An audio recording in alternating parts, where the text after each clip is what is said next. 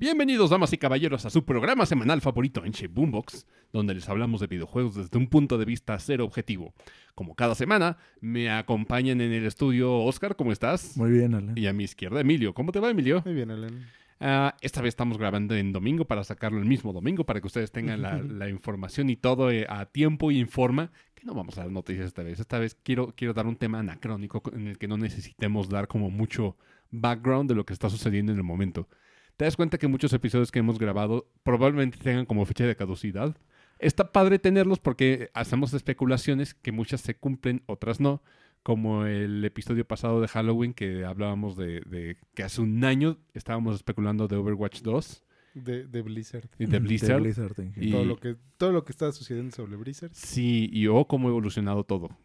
Qué, qué curioso. El- ¿Será que la compra de, de Activision de parte de Microsoft les dieron dinero desde antes o les van a dar dinero hasta después de completada?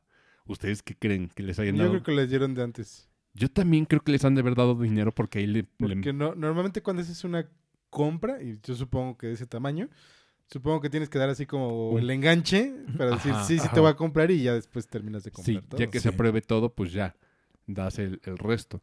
Eh, y yo creo que ahí fue donde aprovecharon para sacar todos los proyectos que tenían súper atolados. Para pagarles. Sí, como Overwatch 2, como el Diablo Immortal, que, que salió eh, y, y ya. Y ahí, y ahí está. Salió y fin. Sí, o sea, no tuvo como mucho impacto, pero realmente qué juego hoy en día tiene impacto, ¿verdad? Que digas, duró más de dos semanas el hype y ya no se murió. Creo que solamente este año Elden Ring es el único que, que duró un poquito, aunque ya ha pasado bastante tiempo. Elden Ya. Ring salió como por febrero. Febrero. Sí. Entonces, ya a este punto ya como que bajó el hype, pero dentro de todo duró mucho. No, y se va, todavía está más o menos presente Sí. porque como va a estar en juego del año, Claro, o sea, va a estar nominado. como va a ser el juego del año, decimos nosotros. Pero llegó su competencia. God of War. God of War, pero pues... Todavía no sale, pero... Mira, le está yendo muy bien en calificaciones, no dudo que sea un buen juego, Sí, eso no, eso no se pone en duda. pero... Y ya sé que todos los, los piperos me van a andar apedreando, ¿verdad? Pero no creo que tenga el replay value y el, el streamability que tiene Elden Ring. Hay algo como de esa obsesión malsana de ver a los streamers eh, siendo apaleados en, en un juego difícil, ¿sabes? Además de que es un juego de mundo abierto, el cual les mama ver a todas las personas que ven contenido de streaming. Por alguna razón, todo lo que es mundo abierto les fascina. Sí. Y Elden Ring cumple todas las palomitas. Un juego difícil, un juego que requiere, requiere como cierta precisión, entonces se ve como, como Mundo padre, abierto. mundo abierto, eh, un juego de Souls que aparte de todo a todos les mama al punto de que ya un Souls-like es, es un género ya. Entonces, eh, yo le sigo apostando mucho al Elden Ring más que a God of War, aunque nos podemos llevar la sorpresa. Nos podemos llevar la sorpresa. De hecho, estaba viendo en Twitter hace unos, unos minutos los ganadores anteriores de los Game Awards y... Fíjate, el 2014, que fue cuando inauguró, fue Dragon Age Inquisition. ¿Se acuerdan que les dije? No sé qué pedo es ese juego. Wow. No tengo idea de, qué, cómo se juegue, pero ahorita veo que ganó Juego del Año y es lo único que sabemos. Del siguiente Y que va a ganó... haber uno nuevo. Sí. Bueno, es que siempre hay uno nuevo, porque es de, de EA y a EA le gusta, ya sabes, que ordeñar un poquito sus, sus franquicias. Si no, no sería una empresa los- malévola. La, la Exacto. sordeña de más, pero sí. Pues, pues sí, pero Po- a- Eso vamos, o sea, Tiene vacas flacas. va a salir. así, de que va a salir, va a salir. Tenemos al 2015 The Witcher 3. Ujú. En 2016 Overwatch como juego del año. Sí. Un 2016 chiste, por cierto. Sí. ¿Sí? Pues, pues ya no Bueno, sí, existe. sí, sí. Pero en su momento era un boom, o sea, o y- sea, sí fue un boom y fue... Fue, fue muy revolucionario. pero es como si le hubiera dado juego del año a League of Legends cuando salió. o sea, pues, sí se lo merece Sí, ese año, ¿sabes? Pero tal vez por eso hi- hicieron la categoría de ongoing game, de juego que todavía sigue en pie. Mira, el Overwatch realmente ganó porque no había nada mejor ese año. ¿En Si serio? no te pones a buscar y vas a ver que no hay así nada que digas, pues le va a competir. Entonces, ¿qué es el más popular? Overwatch. Pues dáselo a Overwatch. Sí, O sea, simplemente ves los nominados y te queda así como de... ah, Overwatch. sí, sí, dáselo a Overwatch. estoy de acuerdo. 2017, Breath of the Wild. Ese estaba bien merecido, pero también era muy popular. Entonces ya sabes que los Game Awards aquí somos como grandes detractores de, de Jeff Kigley y, y su, su premiación. Porque Sí, es- pero ese sí fue como polémico. El, Sí. ¿cuál? el Breath El of the Wild. Breath of the Wild. Para todos los demás, Ah, sí. no lo querían. Pero es que estaba compitiendo Nintendo contra Nintendo. O sea, si no ganaba Breath of the Wild, ganaba Breath Mario of the. Wild contra Mario, contra... Estaba Horizon. Sí, contra al- con- otro, eran tres de Nintendo, ¿no? No. No, los que estaban en, eran dos. en juego del año era nada más Mario y Y Zelda. Zelda. Ujú. Y Horizon. Y Horizon. Y los demás que... Que le hizo su luchita. O sea, Sí. no, no digamos que no. O sea, dentro de Hizo todo. su lucha. Como yo les, les he dicho, no soy hater de Sony. Soy hater de su, de su forma de tratar a sus clientes. Eso sí, soy súper, súper Sí. odioso al respecto. Sí, pues también lo hemos dicho con Nintendo. Ay, O sea, sí. No, no es como que Casi no nos quejamos de ellos, ¿eh? ajenos. Sí, claro. Y creo que este episodio nos va a servir para, para, para redimir un poquito eh, eh, todo el hate que le, le mandamos a Nintendo. O más bien al, al customer support de Nintendo, ¿sabes? Porque. Nintendo pues nos ha tratado feo en los últimos, en los últimos años. Desde sea, que se nos fue Iwata. Pues sí, ¿eh? Pues sí. sí. Sí. Fue desde entonces. Mira, ¿sabes? Yo culpo mucho a, a, a Chuntaro. Al, al- Al actual. a Furukawa, sí. A Furukawa. El Chuntaro Furukawa. Ah, yo siento que ese güey no tiene como la, la misma No le mentalidad. importan los clientes. No sé si no le importan, o sea, le importan, pero le importan sus carteras. Me De- gusta el dinero. Sí, Sí. me gusta el dinero. Eh, sí, yo creo que sí le gustan los el dinero, pero Bueno, pues también a Yoko Taro sale a decir lo mismo. Él lo dijo abiertamente. Eh, eh, Él lo dice nomás por... sí, O sea, eh, sí, sí, por- sí porque le gusta, pero por nomás por sí, decirlo. pues sí. eh, Él, él es- hace ese tipo de bromas. Es como pesadito. Estaba viendo Sí, como sí, entrevistas. sí. Es pesadito. O sea, no difícil de trabajar, pesadito, ¿sabes? Porque, Sí, porque lo dice tal cual. O Ajá. sea, todas las cosas. Que hay son- dinero, yo le entro. Sí, o sea, sí. no se guarda nada. Simplemente lo quiere expresar, pues lo dice. ustedes Ajá. pongan el dinero y nosotros le entramos. Sí. Este, lo hubiéramos traído antes, para, pero no, alcanzamos y, y por eso no, no alcanzamos a estar en Smash, dijo Yoko Taro hace poco, sí. Ah, pero sí, Nintendo, pues es una empresa muy querida. O sea, es, es tan querida que sigue viva. Así de sencillo. Sí. Eh, y bueno, o sea, regresando al tema de los, los Game Awards, es, ¿se merecía Breath of the Wild ah, el premio del juego del año? Sí. Por supuesto que sí. Sí. Y si tienes las agallas de, de decirme de que no, por favor, nos vemos mañana a las 5 de la tarde afuera del metro Tacoboya para agarrarnos a putazos. ¿Cómo ves? Porque ahí voy a estar. Ahí voy a estar. Ahí me pueden buscar. Ah, pero sí, sí, se merece el juego del año. Sí, yo estoy seguro de que hubo un antes y un después en los mundo abierto después de Breath of the Wild. Sí, es uno de los que sí más se lo merecía. También, Sí. como habíamos dicho, como The Witcher también.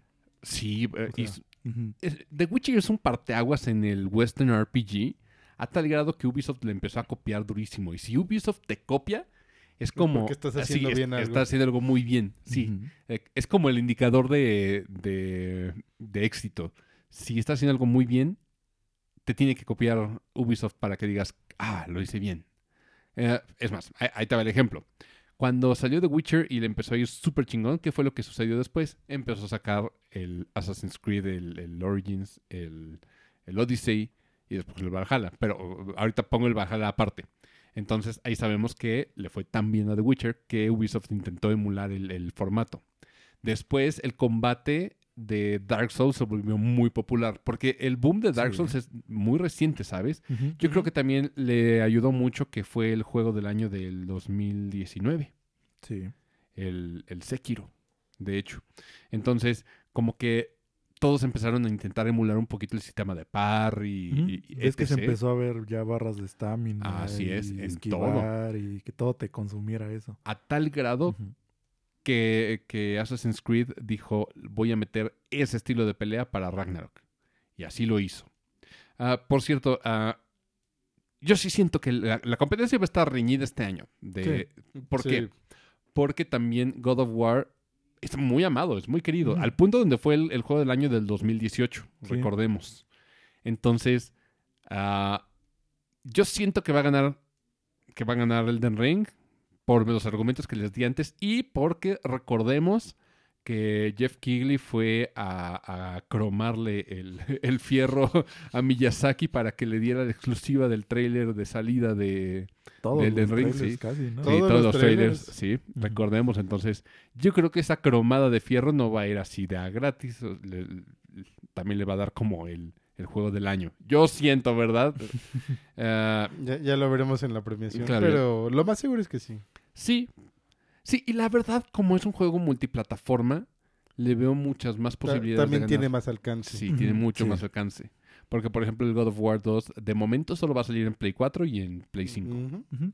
Y ya en un año será PC seguramente. Sí. ¿Y de qué va a salir en Play 4? Porque creo que iba a salir únicamente en Play Sí. 5. No, pero, ya, serio que también en Pero Play bueno, 4. sí, ya se echó pues para sí. atrás. No, Sí. sí. desde un principio estaba anunciado ya. Pero no, de principio era para- solo para Play 5. Sí, por eso. Dijeron, Sí. ¿saben qué? También sale en Play 4. Ujú. Sí, porque como les dijimos, eh, Sony no le tiene la fe suficiente todavía al Play 5. La neta, ¿para qué nos La hacemos güeyes? O sea, Emilio tiene Play 5, Emilio les puede decir, así que digas, le está apostando durísimo al Play 5. No, El Play 5, yo, yo el Play 5 lo sigo viendo como un upgrade del Play 4. sí. y ya. Y ya. Ujú. mira, No lo veo como un Play 5, sino es un upgrade del Play 4. mira, la neta, la neta, la neta, el Xbox no está tan diferente, ¿eh? Yo tengo Xbox y Eh, te lo voy a el Xbox decir. es lo mismo. Sí, entonces ninguna, este salto generacional tampoco es tan choncho como para que digas, uy, es súper diferente.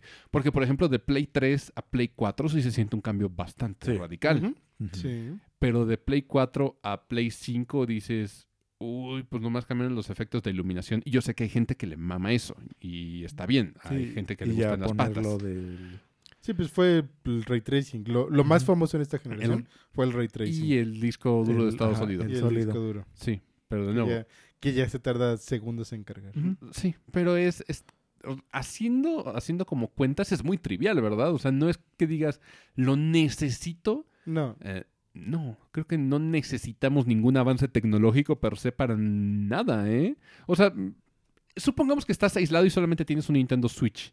Yo creo que si tú ves el Dying Light vas a decir, no mames, se ve precioso. Si ves el Doom 2016 en Switch dices, no mames, se ve perfecto. Porque no tienes la comparativa con otro... Que, de hecho, ahorita, actualmente, está- la generación actual, bueno, la, la nueva generación, Sí, que ya como que quiere entrar, es que ¿qué le cambias en una, a, a la siguiente generación? ¿Qué le cambiarías? nada. Nada.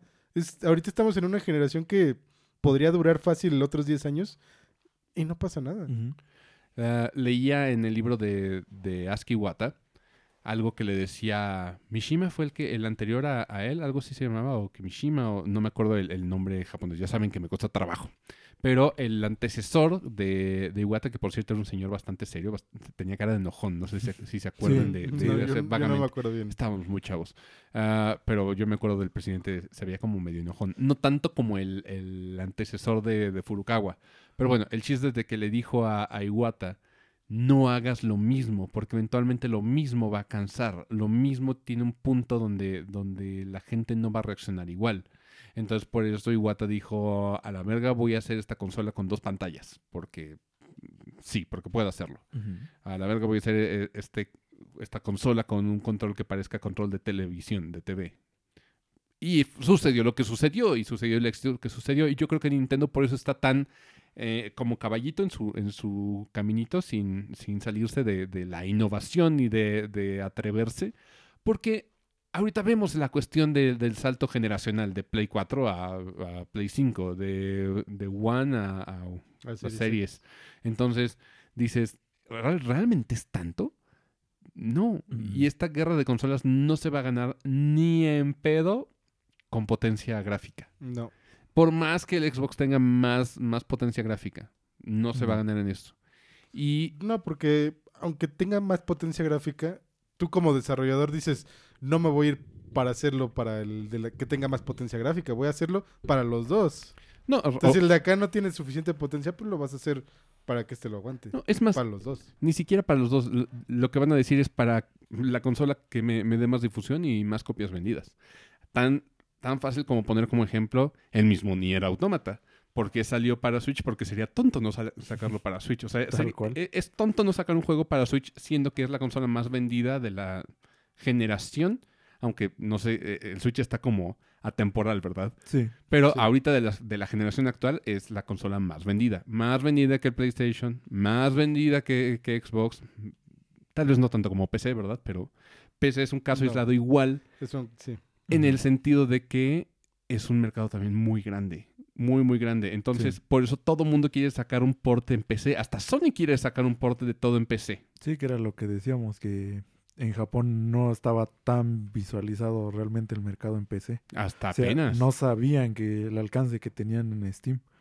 Por Sí, eso pues. se empezó a notar ya muy tarde, que es lo que empezamos a ver ya muchos de esos desarrolladores y publishers que empiezan a sacarlos en Steam o en Epic. No sé si se acuerdan de que en aquellos años 80 había ah, algo llamado el Commodore 64. ¿Se Sí. acuerdan de eso? Esa era como la, la primera PC dedicada a gaming, que no tenía un Ujú. sistema operativo de Windows y demás. O sea, pero Sí, era no, como- cada, cada que lo aprendías tenías que meterle comandos para que funcionara. Claro, claro, pero, o sea, finalmente era una PC y se, se programó mucho en el Commodore, ¿eh? en Sí. Japón, en Japón, hab- hablando de Japón. Ah, porque era, era como un poquito más abierto, pero, pero vaya, eh, era como lo más cercano a una consola. En Japón la, la facilidad para ellos de, de jugar, no sé si ellos no tenían tantas computadoras o las computadoras que tenían estaban como muy limitadas a las cuestiones de trabajo. Sí, Pero- e- es eso. Pero por eso no les llegó como el, el mercado de, de PC Gaming, tanto como por acá. Porque acá tenemos grandes franquicias como todas las de Blizzard, o el mismo Age of Empires que nos tocó en su momento, los Sí. Sims. Eh, te- tenemos un- una historia de PC Gaming bastante amplia. Y por eso mismo, o sea, sí, realmente es por eso. En Japón siempre vieron las PCs para Trabajo. Para trabajo. Entonces, ahorita cuando em- les empieza a llegar, porque ahorita ya les llegó el boom, ya hay, Sí, ya ya. hay japoneses que se están armando sus. Más sus por PCs. también eSports y todo eso que ya se hizo mucho más Ah, grande. Se hizo muy grande en los últimos años. Sí. Entonces, bueno, ya llegaron las, las PC gamer por allá, por lo tanto, las empresas de casa como Sony ya empiezan a voltear a ver al mercado de PC y aportar todo para, para Steam o para Epic, en caso de Square Enix, que es como la, la señora que se vende al mejor postor y por lo mismo se queda pobre. Y luego sale a dar comunicados de que ya no le alcanza. Ajá, no me alcanza, deja de vender exclusividades, estúpido. Y, y la gente me dirá, bueno, tú tienes Switch y ¿qué pasó con Bravely Default? Por mí que salga en, la, en PC. Pues sí. ¿Ya O sea, está en PC? ¿Bravely Default 2? Dos. ¡Perfecto! ¡Perfecto! O sea, y todo tendría que salir en PC porque es lo, lo más sano. O sea, todo debería salir en todo porque es lo más sano. Es más, a mí se me hace una lástima que la gente no esté jugando Bravely o la, la saga de Bravely porque es muy buena. Y la- yo creo que toda la gente debería de, de jugarla. Ah, ya sea si tienes o no tienes la consola donde salió exclusiva. La exclusividad es una, un- una pendejada hasta cierto punto. Hasta cierto punto. Porque también tenemos a Nintendo que es como los reyes de la exclusividad, ¿no? Sí. O sea, porque Nintendo no va a sacar Mario de, de PC. Lo sacó en celulares, pero dijo, es un entorno controlado. No me voy a lanzar a, a- a A portear". dárselo. Son, son juegos pequeños. Sí, pero no se, no se ha lanzado a decir, voy a echarme un port de, de Mario Odyssey en, en celulares, ¿verdad? Porque también, eh, como que ha tenido mucho cuidado de que si es un juego AAA de su consola, la aproveche en un 80%. O sea, hablemos de los motion controls, de todos los gimmicks que puede tener el Switch, o el mismo pasa, el control y demás. Lo puede hacer, sí, pero creo que todavía no ha tenido la necesidad de. Aunque yo sí creo que hay muchos juegos que si estuviesen libres para toda la comunidad, podrían tener el reconocimiento que se merecen. Ejemplo, Zelda Breath of the Wild. Por algo, la, la gente que tiene PC le gusta mucho emularlo. Sí, es- fue el de los más optimizados para Ah, que corriera mucho mejor. Para que PC. corriera la mejor calidad posible. Sí. Así es. Hasta, creo que lo corrieron en 4K. Ujú. Sí, le, le movieron muchísimas cosas. O sea, el de PC tiene muchísimas cosas. Y es muy querido, fíjate, en la comunidad de, de PC y de emulación, pero la gente no lo sabe. Entonces, por ejemplo, los piperos que, que le echan tirri siempre van a, a decir, es que Horizon es mil veces mejor que Breath of the Wild. No es así, carnal, pero tú no lo puedes saber porque le tienes mucho odio a, a la consola rival. Si hubiese salido para tu consola, tal vez tendrías otra perspectiva. Pero como es la rival, pues ya sabes, es como ese pleito infantil. Pero bueno, eso con la cuestión de la, de la exclusividad. Am, pero sí, o sea, realmente es el salto generacional, sí se siente como ya estancadito. ¿Qué, ¿En qué, a qué estamos jugando? ¿A mejores gráficos? Pues Ya llegamos sí, al pero- tope. O sea, no fue un Ya salto. llegamos al tope. No fue un, un salto gráfico tan grande. O sea, entre, entre 360 y, y, y One. La verdad, entre, en, en lo que se refiere a Xbox, ah, no se sintió tanto. No, y, y más en Xbox que... Sí, el, el One no salió como tan chido No. en cuanto a gráficos. Tuvo que llegar el One X para que entonces ya se empiece a ver como un poquito mejor. Ya se sentía el cambio de Ujú. 360 a, a- a One X. Pero hablemos de, de Play 3 a Play 4, sí se siente como un cambio bastante grande. Sí. Entonces, gráficamente ya sabemos que puedes renderizar más polígonos, que se ven la- las pompis de 2B más, más redondaditas, en men- menos poligonales, por supuesto, que es como lo... ¿Sabes que sí le metieron mucho empeño en que las, Sí. las nalgas de, de- Pues de te digo 2B que era lo que decían que cuántos polígonos tenía más que... De verdad, sí. Un juego de 64. De verdad. O, sea, sí, el- el, el hacer la forma redondita de las pompis de 2B sí le requirió como cierto development. Fue donde le metieron todo el Pues sí, empeño al Bien, juego. cabrón. O sea, dicen, si las vas a ver un ratote, mejor que se vean perfectas. Y, ¿Por qué no? y claro, los fans decimos Gracias. gracias. Sí, Y muchas Yoko Taro gracias. también. Sí, y Yoko Taro dijo justo lo que necesitábamos. Perfecto. Esto es lo que estábamos buscando. Este es mi juego. Sí, este es mi juego. Por esto me rompí la cabeza tantos años haciendo juegos pedorros. Porque no sé si sabían que Yoko Taro empezó haciendo como juegos medio pedorritos, de Sí, celulares. Pues y- ha estado... Pues es- digo, He estado en muchos lados. desde Drakengard no... Eh, o sea, sí, eh, ese no era su proyecto. No, de por eso. De repente llegó a hacer cosas y de repente es como de ahora tú eres el director. Y Yoko Taro dijo, ¿qué? ¿Qué? Sí. por eso es lo que te digo, que desde Drakengard ha estado así como en proyectos que eran Sí. como, pues, bueno. Pedo- No suyos. sí. Pero ni- no suyos, de- pero también eran como súper ah, nada populares. Es más eso, o sea que simplemente lo metían y pues es como, pues me están pagando, ¿no? Bueno, pero pues lo voy dinero. a hacer. Qué maravilla a mí se me hace el pensar que ya tienes el, suficiente poder en Square Enix que, que dicen que él, él amenazó con irse de Square Enix si no lo dejaban sacar ni el automata. Ujú.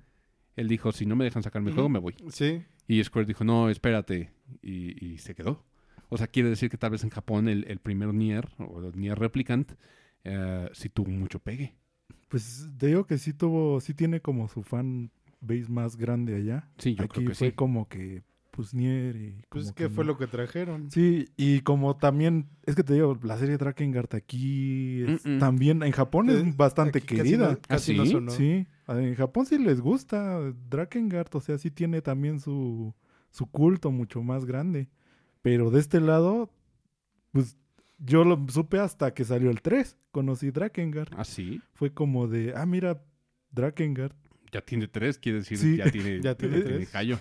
Ajá, entonces, eh, pero pues ya hasta que salió el 3, ya yo lo conocí, fue como de, ah, pues, pues solo es para Play. Pues, qué lástima, ¿no?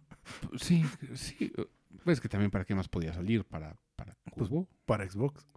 Para Xbox. No, para- Es que eh, Sí, acuérdense Pero que es que en ese tiempo No, en Xbox no había muchos eh, RPG. Xbox era, exacto. era súper occidental. O sea, y apenas llegó el mercado oriental o Square Enix hasta el 360. Acordémonos Sí. con el, el 13. Sí, pero el Drakengard 3 es para Play 3. Ujú, Es para Sí. Play 3. Época Xbox 360. Ujú.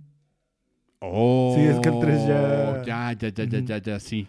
Por eso es el que todavía se puede conseguir como más fácil, entre Ujú, comillas. Ujú. Porque los otros Drakengard sí están más difíciles, son de Play 2. Ok, ok. Me, me hace mucho sentido. Sí. Por, por eso es lo que decimos que es raro que no haya salido para Xbox 360. Que pues sigue siendo lo mismo, que era un medio underground. O sea, es como de ya, ya va Sí. Drakengard 3. Sí, pero por ejemplo, eh, es que esa época del 360 salieron muchísimos RPGs en Xbox. Sí, es cierto. Sí, o sea, lo- ahí era cuando sí sacaba en ambas. Sí. Square. Hu- Hubiera sido bueno que se lo hubieran traído también para 360. Y mira, a Square le fue muy bien en esa época. Sí, De hecho, en, en 10 sacó muchas cosas. Creo que al que peor le, le fue, como peorcito que le fue a- con respecto a lanzamientos de Square, para mi gusto fue el PSP. El PSP creo que tiene menos, que, eh, menos títulos lanzados que el mismo 10.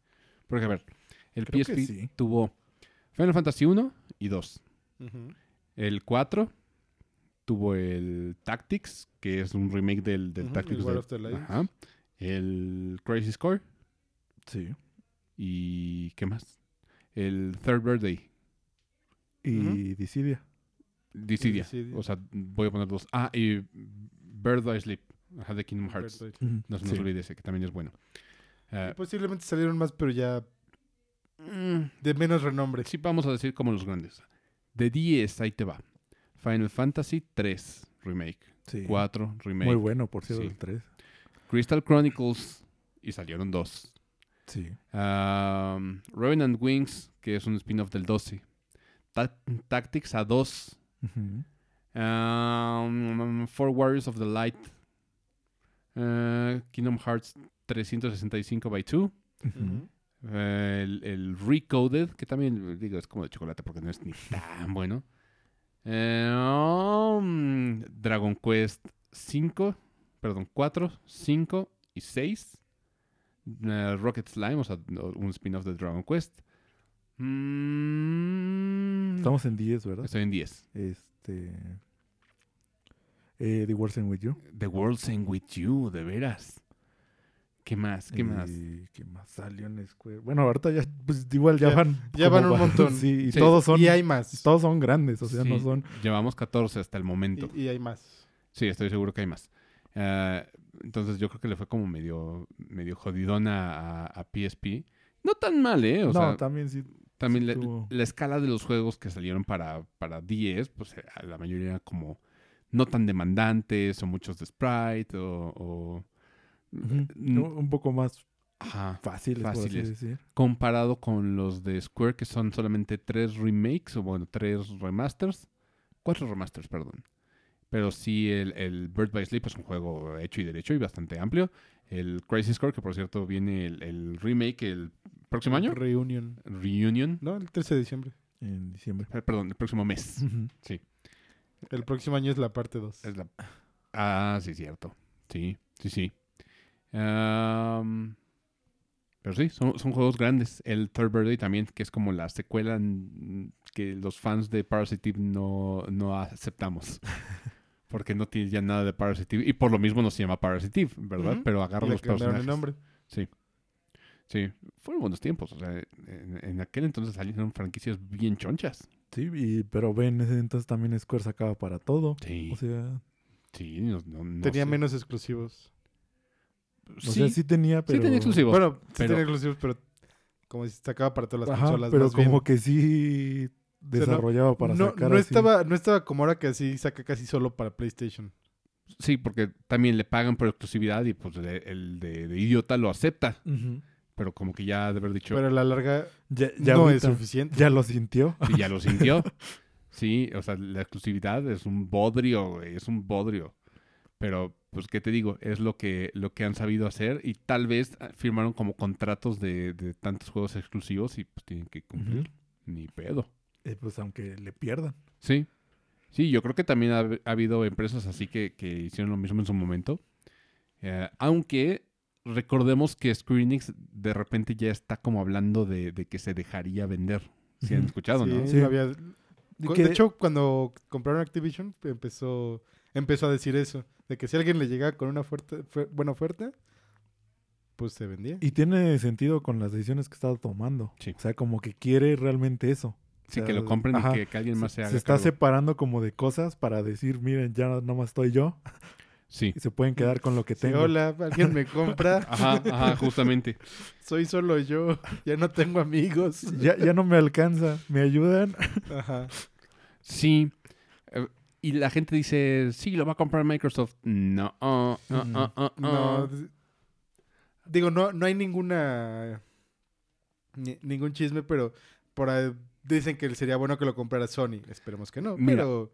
Siendo sinceros, la única empresa que lo puede comprar de los competidores grandes sería Sony. Sí. Ahora, no sé si a Sony le alcance, ¿verdad? Porque, O le pues, interese realmente. no, si le interesa, por supuesto que le interesa. Entonces no le alcanza. Pero de que le Porque alcance. yo creo que ya lo hubiera comprado. Sí, sí, bueno, la- quién sabe.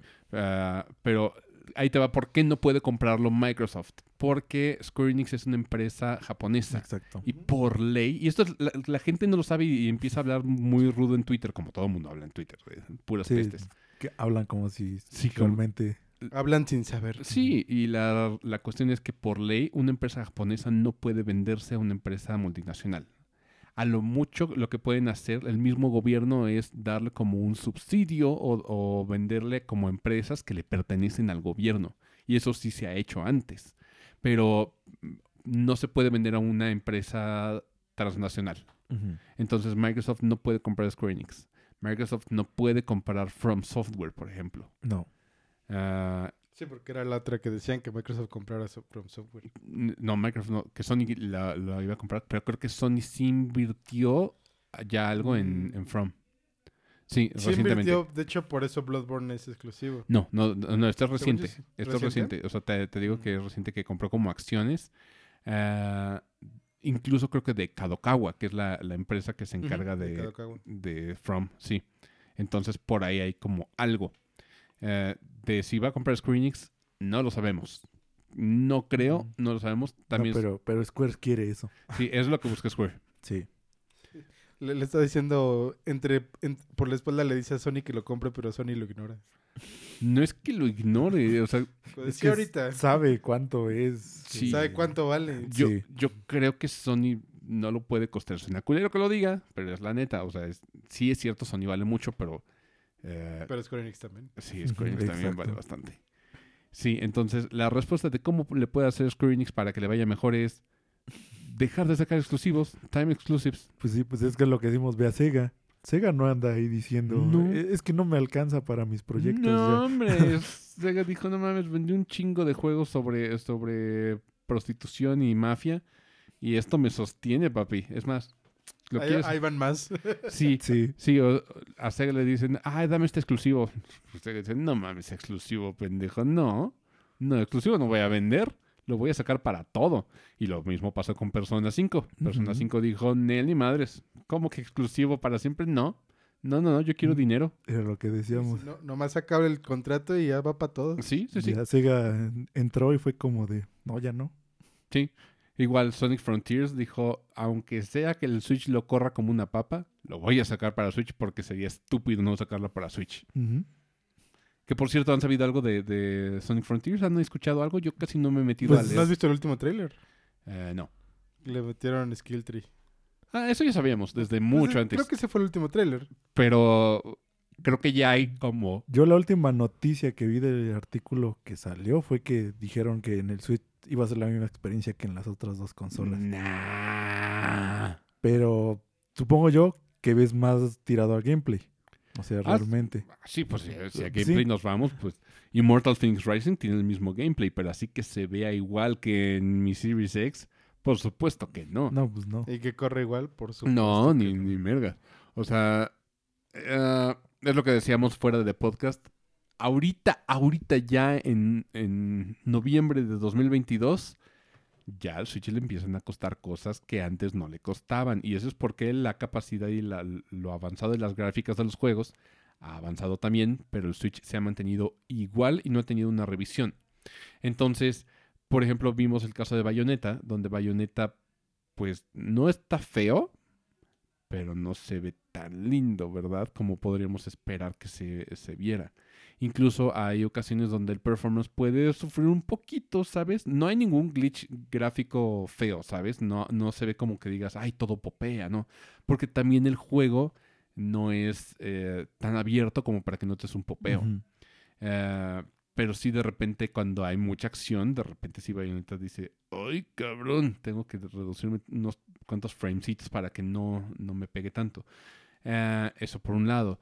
También hay cositas que se ven como medio borrosas, ¿sabes? Las Sí. texturas que son medio borrosas. Esto también le pasa a Persona 5 Royal, que es un juego, hab- hablábamos que pues el motor gráfico y, y demás es de Play 3. Sí, es un juego de Play 4 el Royal y demás, pero eh, gráficamente no va más allá de las capacidades del Play 3. Me consta, me canso de, canso de decirlo, porque yo lo jugué en Play 3, el Persona 5 Vanilla. Veo el Royal y digo, pues es lo mismo, corre a los mismos 30. Ah, sí, en Series X y en PlayStation 5 corre a, a 60, pero el Switch incluso tiene como un pequeño downgrade con respecto a lo que se veía en Play 4. Y estamos hablando que de Play 4 no es un juego tan avanzado. Entonces, sí es donde dices, ay, ya le empieza a costar un poquito de trabajo. Salió Alan Wake y, bueno, ese yo sé que es un, un pedo de, de optimización, ¿no? De que sale Alan Wake y sale como súper mal optimizado, Sí. entonces ya todo popea, todo se ve, se ve hasta más culero que en 360. Ujú. Eh, pero sí, ya de repente cuando sale Bayonetta y dices, este es un first party. Y, o por lo menos un, un second point five party, digámoslo así. Sí. Eh, y que digas, ¿le costó? Ahí es donde dices, oh, oh. Ya es cuando vemos que empezamos a ir tantito para abajo y las, también las ventas se empiezan a detener un poquito. Yo lo que diría es, si les está yendo tan bien al Switch, tal vez no es intentar un, Switch 2 todavía. podría salir el, Switch Pro tal vez y arreglar un poco de, de la cuestión que, que les está doliendo ahorita. Podría ser, le extenderían unos cuantos años, por lo menos un par de añitos. Eh, pero no sé si Nintendo se quiere arriesgar a eso una vez más. O sea, porque lo he intentado. Y es que aparte no sé si también sea como lo, lo ideal, porque la prensa va a empezar a decir es que Nintendo no va a brincar de generación. Si Pero- hace eso. Pero es que Nintendo realmente no necesita. No, no lo necesita, pero eso es lo que van a empezar a decir. Ah, bueno, la, la prensa, la prensa ¿Ves lleva que- diciendo que Nintendo lleva muerto un chingo de tiempo. Pero Desde hace como 20 años. Porque ves que eso es lo que están diciendo ahorita, que porque Nintendo no ha brincado ni ha pensado en brincar a la que sigue. eh, es que Mm, Bueno, pensado a lo mejor sí, pero Ah, Por supuesto que sí, desde, Sí. El, desde el día uno que salió el, el- el Switch. Pero es que les está yendo estúpidamente bien. Sí. O sea, ven el caso de Mario Kart 8. Es como verlo como una escala mucho más chiquito. Mario Kart 8 lleva desde el Wii U de, que- de que existe. Sé que no es la versión deluxe, pero lleva desde el Wii U Pero es el existiendo. mismo juego. Es el mismo juego. Salta a, a Switch y le sigue yendo súper bien, porque aparte de todo, Switch, la, la consola más, vendida, y, y Mario Kart 8 sigue estando en el tope de los, de los charts. Creo que solamente en Japón lo, lo vino a destronar Splatoon. Sí. sí. Eh, ¿Qué fue lo que hizo Nintendo? Dijo, ok, no voy a sacar Mario Kart 9, le voy a sacar DLC al Mario Kart 8. Y pues funcionó. O sea, porque el DLC, sí, la primera ola estuvo, estuvo como feita, ¿no? Pero la segunda mejoró. La segunda mejoró. Viene la tercera. Entonces, estamos hablando de que le dieron vida a un juego de hace por lo menos 8 años. ¿Qué les gusta que tenga Mario Kart 8? Ahorita te lo busco. Sí, eh, pero por lo menos tiene más de 5. Sí. Fácil, tiene más de 5. Entonces, Sí, porque que yo recuerdo es de los primeros del Wii U. sí, no sé si es los primeros, pero sí me suena como de- del principio de la vida de. Entonces, tenemos eh, este juego que le dieron una, una vida nueva, primero en el deluxe y luego, aparte de todo, después de como cuatro años, ¿no? Que Sí, le después sacaron. de que- Sí, o sea, llegó cuatro años y normalmente cuatro años después Nintendo los olvida y dice ya, una patada en el trasero y vámonos. 2017. 2017. Mario, no, Mario Kart 8. ¿Are you sure? Perdón, ese es el deluxe. Sí, sí, es lo que te iba a decir. No, no, espérate. Porque ese fue es el de Deja- Switch. Es que si deja, busco el normal. Es que no me sale el... que solo sale el deluxe. Busca Pues- Mario Kart 8 Wii U. Pues sí. Sí. Así U. más fácil. cambio. Sí, entonces te decía, a un juego que prácticamente ya debería estar muerto, pero como le fue tan bien en ventas, le sacaron DLC. 2014. 2014, fíjate. Eh, ya va a cumplir nueve años el próximo, Nueve años. el próximo año. 2014 y le sacaron DLC.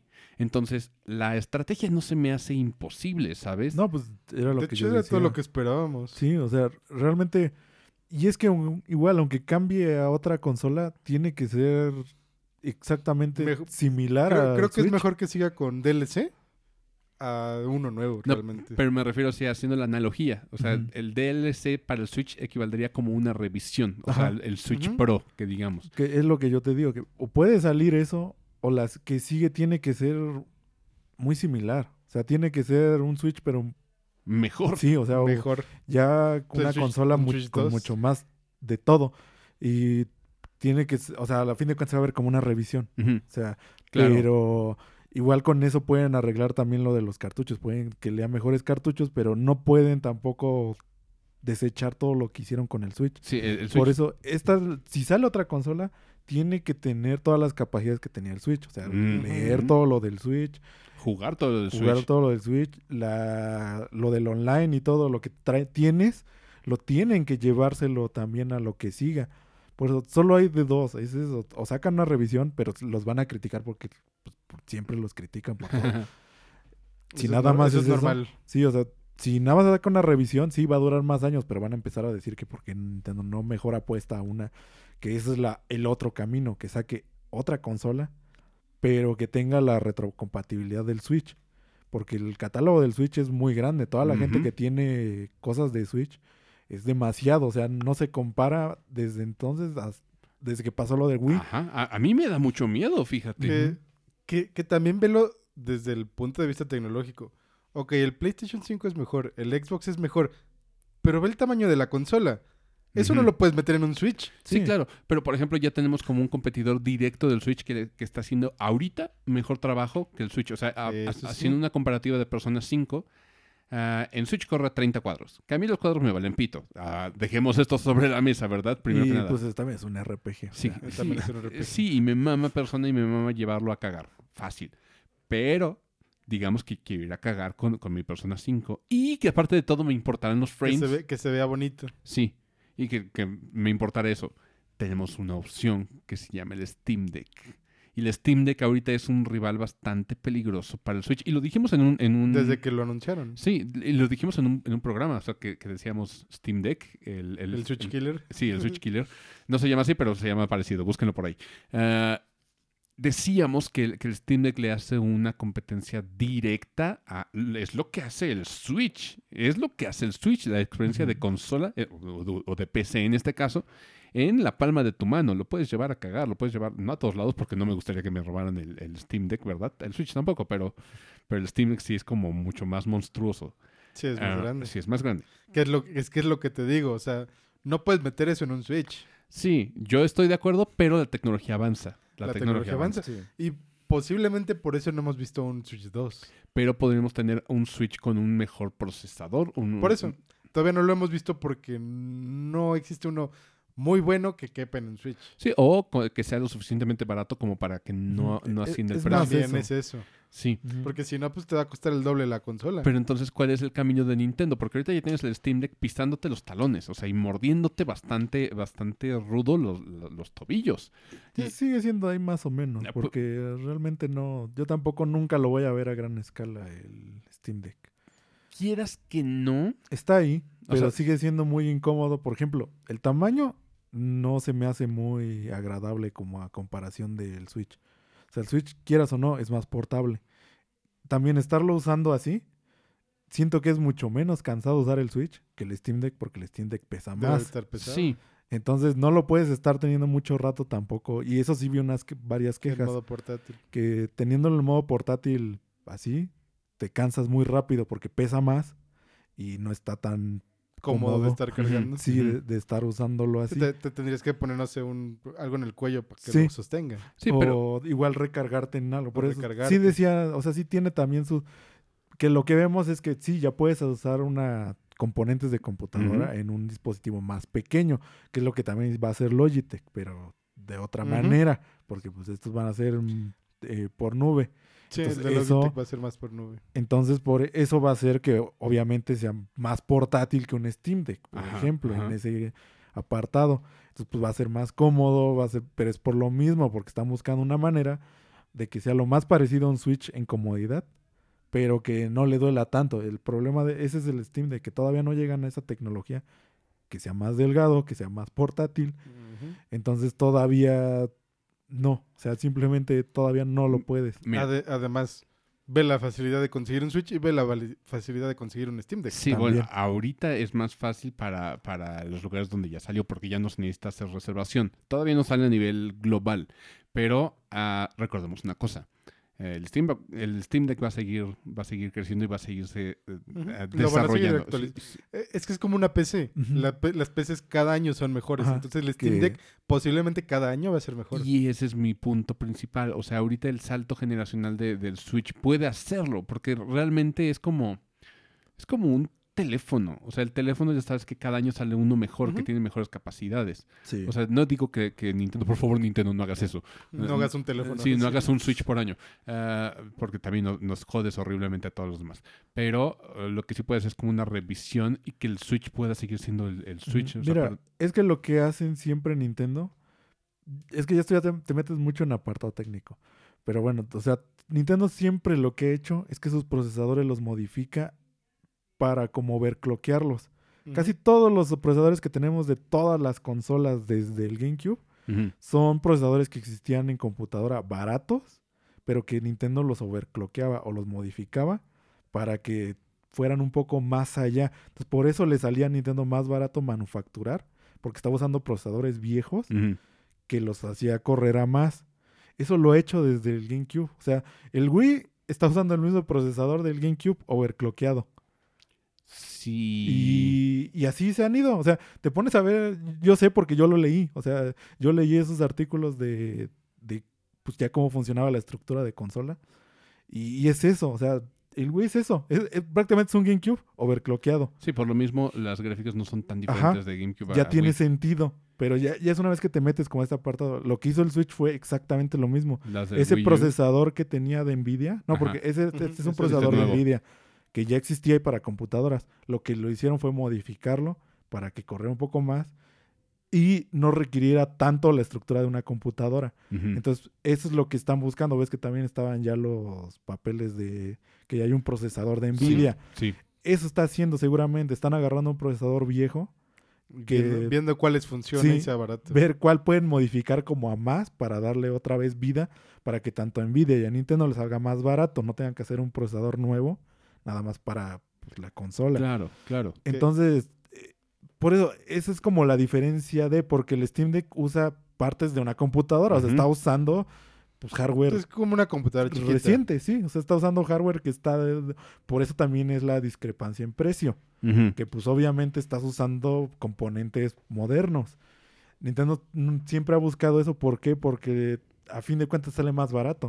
O sea, una Switch Y, y va a ser lo mismo. valdría mucho más si, si usara tecnología así, o sea, actual. Ajá. Eso también es el lado que, pues, como que no mucha gente ve. Que dice, bueno, sí, le puedes meter esto y ya estamos en esto en PC y le puedes meter este procesador y tal. Pues sí, pero eso va a hacer que se dispare el precio a más. Y eso también es algo que Pues se tiene sí, que si considerar. solo estábamos viendo ahorita hace rato, un procesador de última generación te cuesta 5 mil pesos. Es prácticamente lo que Prá- ya vale el Switch. prácticamente el Switch. Más eso, agrégale una pantalla, Ajá. agrégale la modder, agrega. Sí, controles. Ajá. ya, ya no alcanza. Ajá, y ves que por eso decían que para que lo hiciera el Steam Deck es porque le está perdiendo. Y le Sí. está perdiendo bastante. Pero pues lo están haciendo precisamente porque saben que pues sí se va a vender, no como así muchísimo No como como, el un Switch. Switch. pero pues al menos le van a recuperar. Es que también, o sea, yo lo he visto porque del lado de Steam, Steam intentó sacar consolas. O sea, consola a consola, no nada más eh, Sí. para competirle pues a las consolas. No le funcionó. ¿Por qué no le funcionó? Porque igual tenía que estar actualizando el hardware, estar viendo cómo funcionaba, compatibilidad, todo esto. Y la gente que dijo, ay, pues mejor me compro una consola.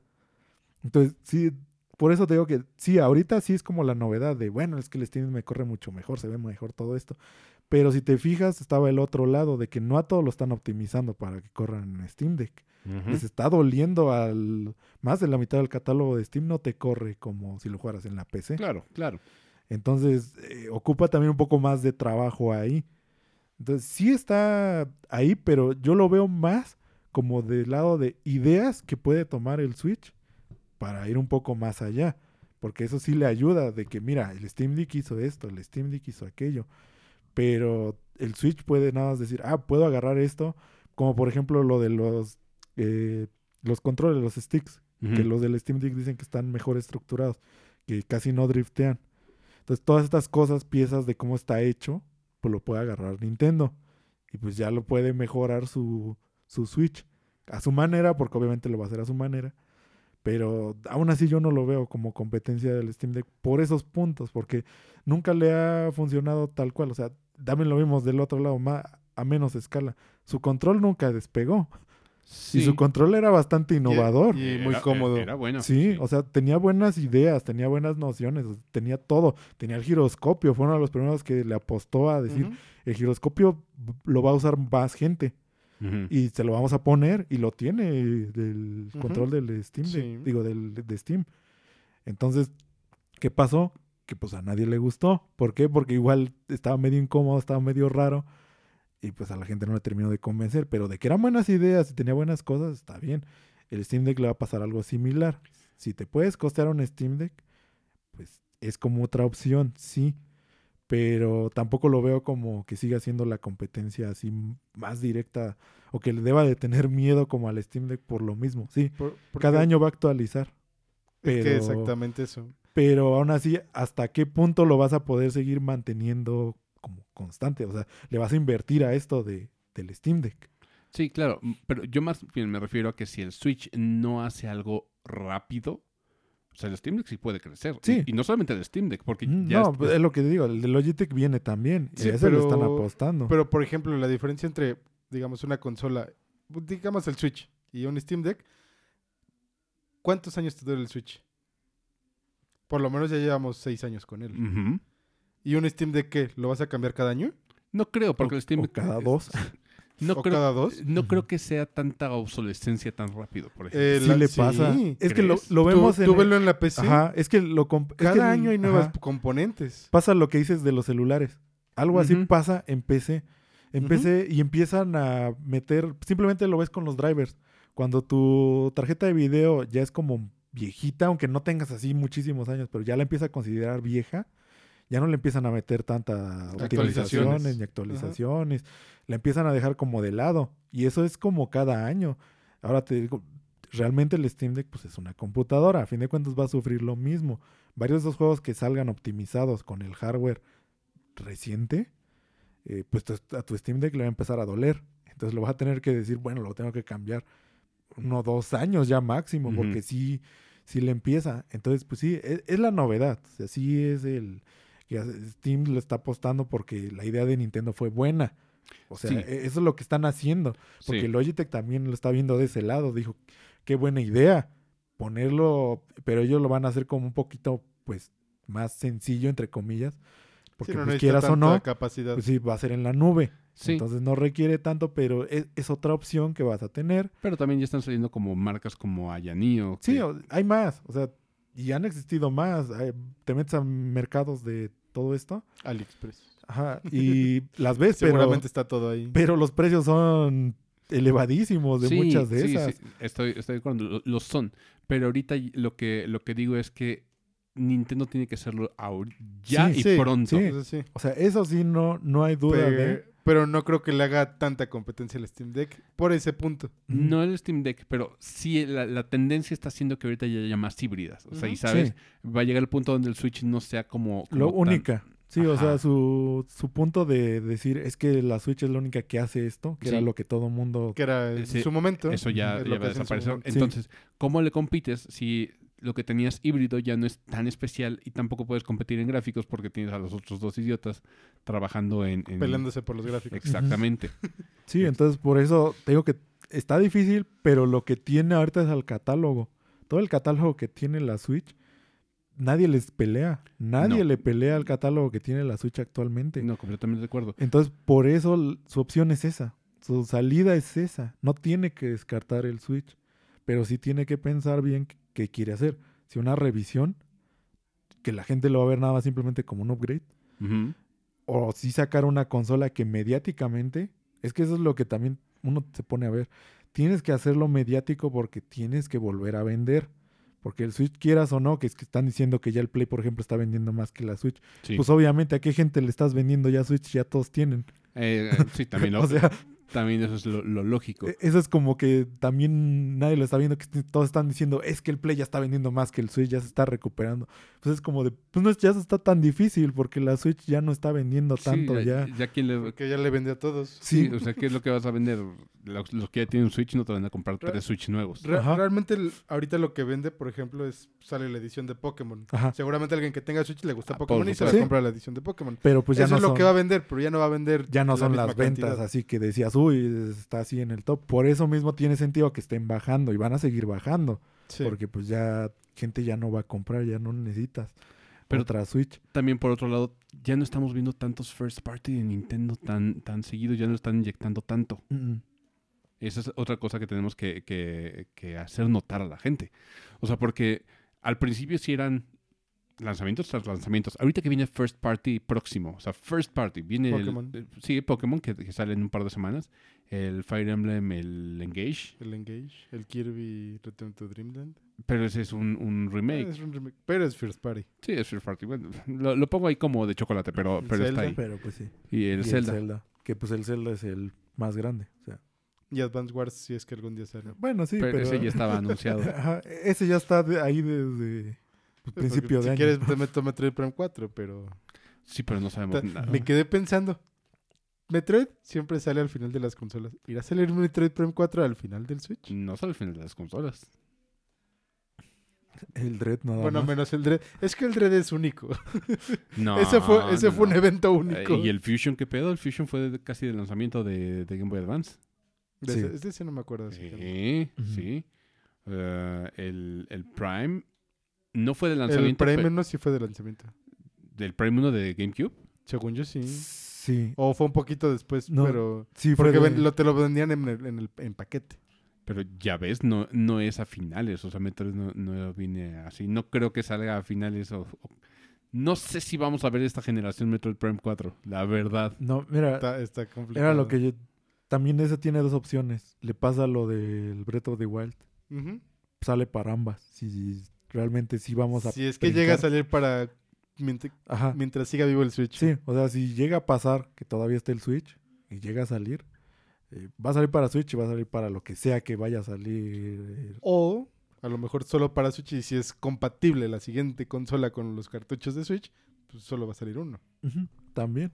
Entonces, pero no, realmente sería como...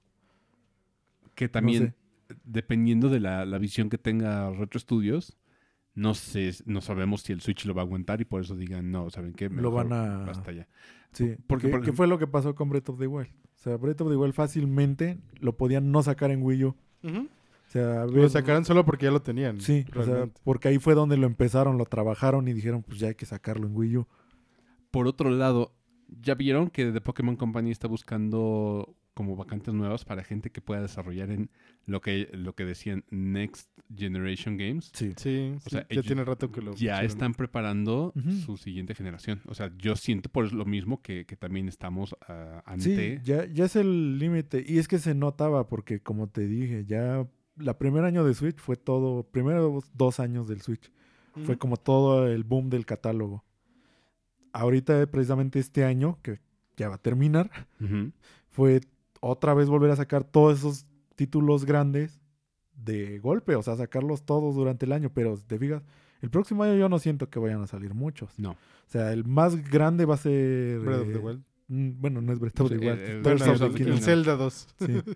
Este, entonces, ese va a ser como el grande del próximo año. Sí, van a salir uno que otro por ahí. A lo mejor remakes que tengan por ahí pensados o algo así. Pero ya muy, muy grandes, ya no los veo ni el próximo año ni el que sigue. A menos que el que siga ya venga otra consola Ujú. o algo más pesado, una revisión que te digo. Yo ya lo veo poco probable otra revisión por eso mismo, porque en forma mediática le convendría a Nintendo más. Sí, que la próxima consola sea más potente y lo que sea, a fin de cuentas va a ser una revisión, pero que no se sienta así, que se sienta lo que pasó del 10 al 3DS. O sea, que realmente es lo mismo, pero no. Pero mejor.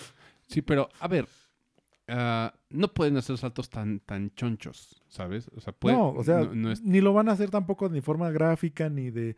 No, porque ya lo vimos. ¿A, a dónde vas? O Pero- sea, Ahora, la otra opción es que Nintendo se empiece a actualizar, como te digo, de, de puro hardware y que el, el software siga siendo el mismo, ah, como, como teléfonos. Sí, Que también es una opción bastante válida. Digo, no anualmente, por favor, no Nintendo. No, o sea, por eso, pero realmente el- la próxima consola tiene que ser así.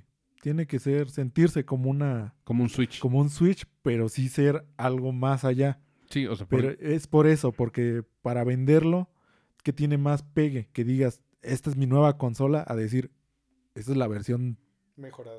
2.0 del Switch. S- pero es que lo hace Apple todo el tiempo y, Sí, y sigue vendiendo bien cabrón. Bueno, Pero, Apple es por, nomás por lujo y por marca y por sentirte... pero bueno, también la- Lo hace FIFA todos los años. ya no, ya no, ya no, el, el próximo ya no, ¿verdad? Porque ya no va a ser FIFA. Ah, que le van a cambiar el nombre. Sí, ya no. cierto. Sí, no, ya- ya- ya no tienen la licencia. No, no, pero Entonces, yo veo de ese lado más eso. O sea, yo lo veo más factible, lo veo más como ha funcionado Nintendo. Es así. Ahora, ¿qué esperarían de un Switch 2 en caso de que sea un Switch 2? ¿Qué, qué tendría, qué debería de tener? ¿Con qué nos deberíamos de quedar del Switch y con qué nos, deber- con qué nos deberíamos empezar a, a deshacer, a purgar? Pues es que lo que... Es que como tal deshacerte de algo, yo creo que no. Sí, deshacerte, por ejemplo, de la interfaz. Sí, Eh, Bueno, sí. La interfaz creo que es de lo más horrible que tiene el Switch actualmente Sí. y que nunca Sí, hicieron una, como una interfaz más. esfuerzo ajá, de, de hacerlo más amigable o yo es que lo que te decía desde el Wii estaba sencilla la interfaz que usaban, no era como que la gran cosa y aún hoy la ves y dices, pues me recuerda al Wii. Ahorita verías como la del Switch y yo siento que esa pasa muy es- a mí se me hace hasta peor que la del Wii, ¿eh? No, sí, por eso. o sea, ves la ahorita la del Switch. Sí, porque por ejemplo teníamos la del 3DS. Esa Era- era Ah, bonita. la muy del, buena. la del 3D estaba bien también. ¿Por qué? Porque era la base del Wii. Era Sí. la base del Wii. Realmente. Mejorada. Todo era- con skins y Ajá. carpeta. Bueno, y eso yo lo tenía, sí es cierto. Sí, por eso te digo que era la del Wii, nada más que pues ya se sentía Sí, bien. Bien. Ok, Tan, tan fácil que era traerla al Switch. Sí. ok. ¿Qué más? ¿Qué más podríamos eh, eliminar de, de la generación actual del Switch? O sea, Eh, un poco también quitarle lo... Es que ya eso ya es de las versiones como 1.1 y atrás. O sea, quitarle estos materiales que eran muy sencillos, muy baratos. Sí, es que en el OLED ya se los quitaron. Sí, realmente. por eso. O sea, ya no volver a hacer eso.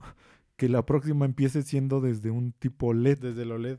Sí, O sea, con materiales un poquito más resistentes. como aluminio sí, y demás. Ajá. Sí, eh, déjenme contaros el testimonio que a mi Switch, antes de cambiar al OLED, ah, se empezó, a- por el mismo calor, lo- los tubitos donde van los tornillos, algunos se, se fueron, o sea, se despegaron.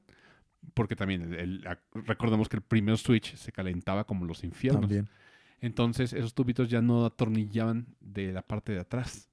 Por lo mismo de que eran de plástico, vil plástico.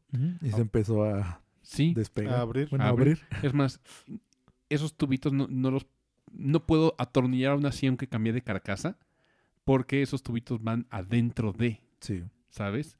Ah, yo podría entender que fuesen los de la carcasa, esos tubitos, pero no, no lo son. Sino son de los componentes que van en el Switch. O sea, si tú llegas a cambiar la carcasa, ya se chingó porque pues tendrás que cambiar todavía más cosas dentro de para poder atornillar y que quede herméticamente sellado en los Sí, pues prácticamente pasar de una, todo lo de adentro a Así otra. es, así es. Y pues está bien pesado. En el OLED ya es material, por lo menos es aluminio. Sí. Eh, Es más premium. Sí, se siente, incluso al, al tocarlo se siente más premium, se siente más sí. sólido. Ujú. Que, vaya, eh, el- el- la cuestión de que el los Nintendo se sientan como juguetes viene desde bastante tiempo atrás, ¿eh? Sí. O sea, si vemos el, Wii, tú tocas un Wiimote, a ver, aquí tengo uno. Pues se siente plasticoso, ¿sabes? Sí. O sea, se siente como un juguete. No, pues te vas más atrás, el control de GameCube ese es el que Sí, decían que... Claro, o sea, decimos, eres un juguete. Ujú. Ah, Ya, ya más atrás ya no, porque pues esa era como la norma. Sea, realmente uno antes, bueno, todavía está el del 64. El del también 64 se veía... También está. ah, pero, a, a ver, vamos a ver los del, los del Famicom. O sea, no, no los del Super, porque los del Super aquí en Estados Unidos tenían como buena calidad, pero los del. Famicom, tú ves el Famicom y tocas un Famicom, se siente Sí, pero, juguetoso, eh, ¿eh? Es que en- de- es en esa época todas las consolas se sentían así. Sí. O sea, veía- sentías el Atari, que era como... vacíos. El único que se sentía era el Atari porque tenía madera, ¿no? Sí. Y eso era lo que como que lo hacía que se sintiera más premium de alguna manera, pero de todas formas lo sentías más como, no sé, como un, un otro aparato. pero, Pero, todos los demás, si te fijas, fueron así hasta el Play 1. Lo tocabas y el Play 1 se sentía... Pero, por ejemplo, vámonos al, al Play 4. El Play 4 ya sientes un control, un DualShock. ¿Qué es el DualShock 3 o DualShock? ¿El Play 4? Sí. Es Sí, el DualShock 3. 4. 3, no me No, acuerdo. el DualShock 4. Sí. No. O sea, el- sí, sí, ¿El sí. 4? Sí, sí, Sí. tiene Ok, que ser. Sí, Sí, fueron a sacarlo como Ujú. DualShocks por generación. por cada ok. uno. Sí, tienen el mismo número. Sí, porque el de Play 2 era DualShock 2. Ujú. Entonces Bueno, ya de ahí claro, para claro. adelante, pues ya tiene sentido. Bueno, el DualShock 4 tú lo sientes y se siente sólido, Sí. ¿sabes? Se siente macizo. El, es más, desde el Xbox 360 tú agarras un control de 360 y se siente macizo. O sea, no se siente de plástico. El del Xbox original te lo paso, ¿sabes? Se, se sentía como... Que mira, también, por ejemplo, te comprabas el Pro del Wii y también se sentía así. Sí, se siente bien plasticoso, así de juguete. eh, no, el, el de, El Pro de Wii. Ujú. El de Wii U. No, Wii, el, Wii, el el de de Wii. Era de Wii. También se siente plasti- plasticoso. O sea, no se se, sentía- siente, no se siente rico. Ah, no. Pero incluso nuestros Pro Controller ahorita de, del Switch, tú agarras un Pro Controller del Switch, se siente sólido, Se pero, siente más... pero se siente, ah, pe- pero lo vas a sentir de juguete si agarras uno de Xbox, por ejemplo. O sea, tú agarras el de Xbox y dices, esto se siente macizo. ¡Cielos! ¡Qué macizo! Entonces, yo entre esos dos sí lo siento ya iguales. Yo no tanto, o sea, yo, yo puedo sentir como la diferencia incluso Mira, en peso. El único que se siente es por el grip. Que el de, el de One, el nuevo, tiene ese grip, porque sientes los de One, los anteriores, y esos se sienten como el Pro del... Y por, es por eso, porque no tienen grip.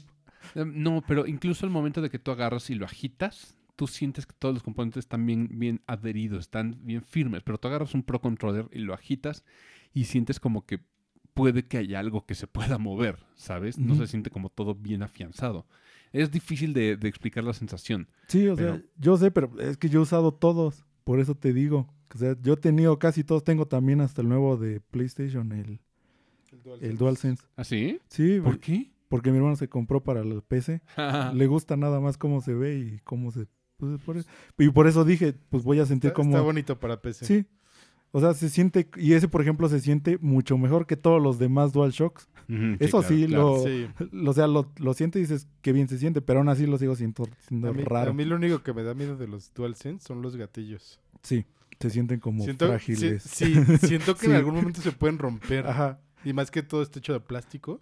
Siento que en Por algún digo que- momento va a tronar. Y mira, y ese control es de los más caros, lo sientes y lo sientes aún así como medio juguetoso. Pero, a ver, déjenme, déjenme traigo los controles para que sientan la diferencia entre, entre uno. Aquí traigo el de Xbox y el tengo un Sí. Controller a la mano. Por eso te digo, pero, o sea, yo el de One lo usé muchísimo porque yo tengo uno de One para la PC, o sea, era el más económico.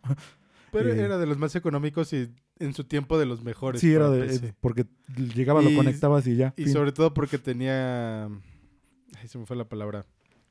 Lo reconocía fácil la computadora.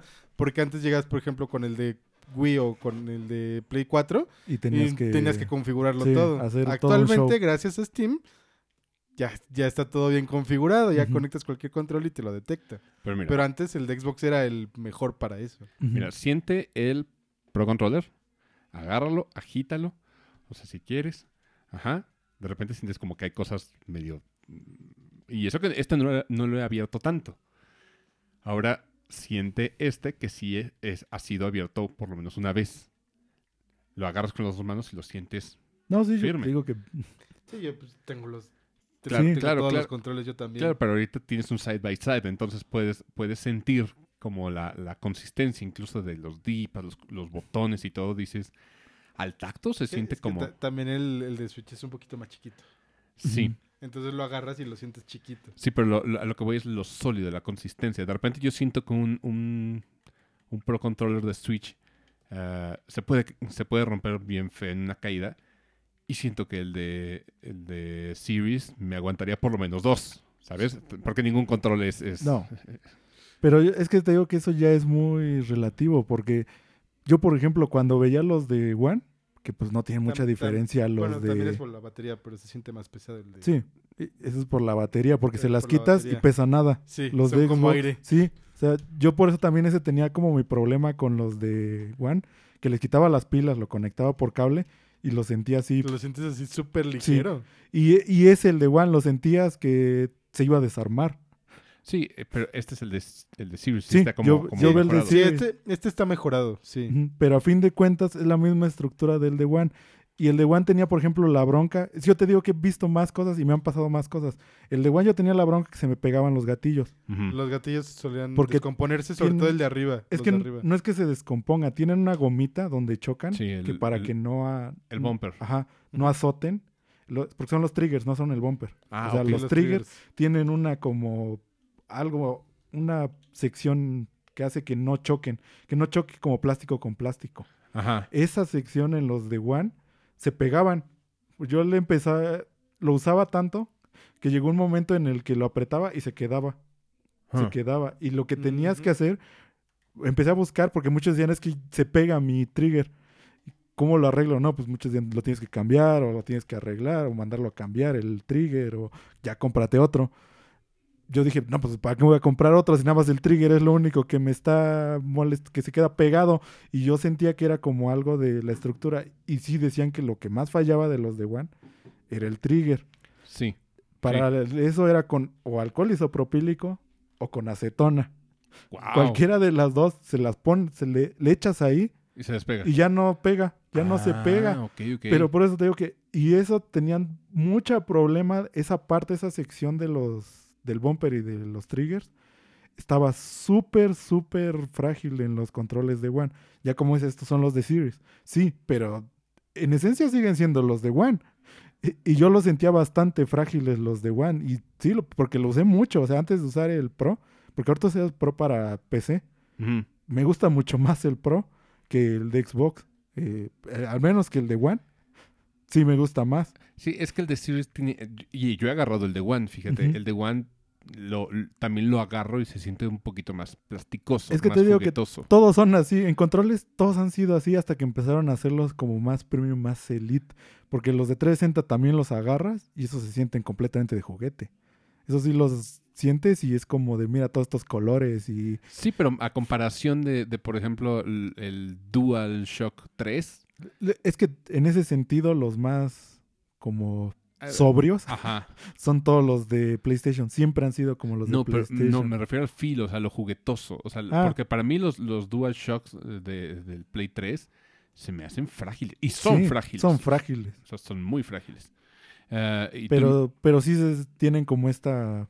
También te digo que eso empezó a cambiar hasta los del Play 4, Ujú. que ya tenían la pantallita y ya sentías como esta calidad, por así decirlo, en Sí, control. sí, sí, sí. Entonces, eso tampoco no viene a mucho de... En control, en, en cuanto a controles, porque es como lo que estamos viendo, siempre han sido así. En cuanto a consola, sí Nintendo es la que más se ha mantenido la consola, Eh, que se ve más como un juguete. Sí, porque ah, recordemos el Wii U. El Wii U se siente como Sí. juguete. O sea, este es un juguetote. No por nada lo, ve- lo veías en el área de niños de McDonald's. Sí. O en los Talks todavía los, los puedes encontrar. En- había 64 en el, en el Siempre ha habido, o sea. GameCubes también había También en GameCube. McDonald's. Pero bueno. Era- Eran buenos tiempos, ahorita no hay nada. Sí, todavía, ¿Todavía hay? todavía hay. Ujú. De repente vas al En algunos selectos. No, pero vas al Talks, por En ejemplo, de, sí, pilares acá y tiene, tiene, creo que por lo menos un Switch o un Wii U. Entonces, pues, yendo como a eso mismo, eso mismo también le faltaría una nueva como versión de Nintendo, que sus controles ya no se sientan tan... Sí, chafas. Sí. o sea, porque, o sea, todo es, a todo esto que salió, a lo que iba es eso, que Sí. los controles ya no se sientan tanto, pero por eso, porque todos se habían sentido así que la desde hace construcción. mucho. Sí, o sea, básicamente y, es. y eso no tiene mucho, por eso te digo que los de Series son los que te dije, es que el grip se siente más amigable, o sea, se siente, Le, le da más poder. se siente el grip. Sí. y los de Play tienen lo mismo, que lo sientes y dices, ah, qué bien se siente. O sea, por eso, por el grip. Ujú, Pero de ahí en fuera, eh, un poquito antes, o sea, te vas una, dos generaciones atrás, se seguían sintiendo así. Porque te digo que el de Xbox es el de los más claros. O sea, agarras el, el, el anterior, el de One, y se sienten así. Pero ahora el Elite, qué pedo. Sí, ya la Elite. Por eso te digo que esto empezó como a ser un poco más reciente, como a hacer que estos controles ya se sientan, que lo sientas y digas, se siente de calidad. Sí. se siente que pues, lo tengo que cuidar. Sí, pero por ejemplo, el Switch es. También sería mi queja. La versión 1.1 de, de Switch tiene como la peor construcción ever. Y también el, el stand era una burla. O sea, el stand era más que stand, era nomás la tapita Sí. de, de la SD. Porque como stand no se esta es la tapa del SD. Sirve como patita. Se puede Sí. parar, pero no esperes demasiado. Pero no es recomendable. Sí. Entonces, eh, por eso, es lo- eso es algo que sí le tendría que, Sí, que que, hacer como a la nueva consola. Arreglar muchas de estas cosas, tanto de construcción y en construcción pues te vas a todo esto, materiales, controles, los rieles y van a seguir usando Joy-Cons y que se sientan de calidad porque los rieles muchas veces los sentías que se te iban a romper. Ujú. O sea que si le decías como muy feo, Ujú. se te iba, le iba a pasar algo feo. Sí sentías, pero veías los videos de la No, gente sí. que les daba duro y Sí, o sea, sabías que no se iban a romper. Ahora, mira. Yo no tengo pedos con, los, con el Joy-Con como concepto. no, Tengo pedo con el Joy-Con de cómo está construido. ¿verdad? que, que es lo mismo que decíamos, es que lo hicieron para abaratar. Sí. O sea, se nota muchísimo porque yo te lo dije. Podían haber hecho la construcción del Wii U. O sea, el pad del Wii U es prácticamente los Joy-Cons. Ujú. Y los pads de Wii U tienen Joy-Cons buenos. O sea, tienen un, un stick sí, de se GameCube. se O sea, de Wii, más bien. O sea, de- porque su stick es Sí. de Wii. Se siente, se siente de, de calidad los sticks, sí, eso sí Ajá. me queda muy, muy claro. Entonces, cuando pasamos del Wii U al Switch, lo, lo primero que notas es que esto se va a romper. Sí. Los sticks del- de los Joy-Cons los sentías muy frágiles. Sí, Que también no eran frágiles, pero sí te dan como esa impresión de... Y después empezaron los drifts y todo este show que pues ya pasó. Sí, es, el resto es historia. Sí, pero por Entonces, ejemplo, pues podían haber hecho, usado la construcción de. Ya tenían, el, el- te digo que el control del Wii U y se sentía bien. O sea, es- tú lo, lo sigues agarrando hoy en día, el control de Wii U, y dices, qué bien se siente. sí, sí, o sea, voy de acuerdo en eso. Y te digo, a mí me gusta el concepto de los Joy-Cons. O sea, el concepto de que tú puedes dar un Joy-Con a alguien y es un control hecho y derecho. O sea, esto es bastante padre. A Sí. mí la experiencia Switch fue algo de lo que me llamó mucho la atención en los primeros años de la consola. Ahorita ha cambiado mucho porque pues ya tengo un chingo de controles para, para Switch.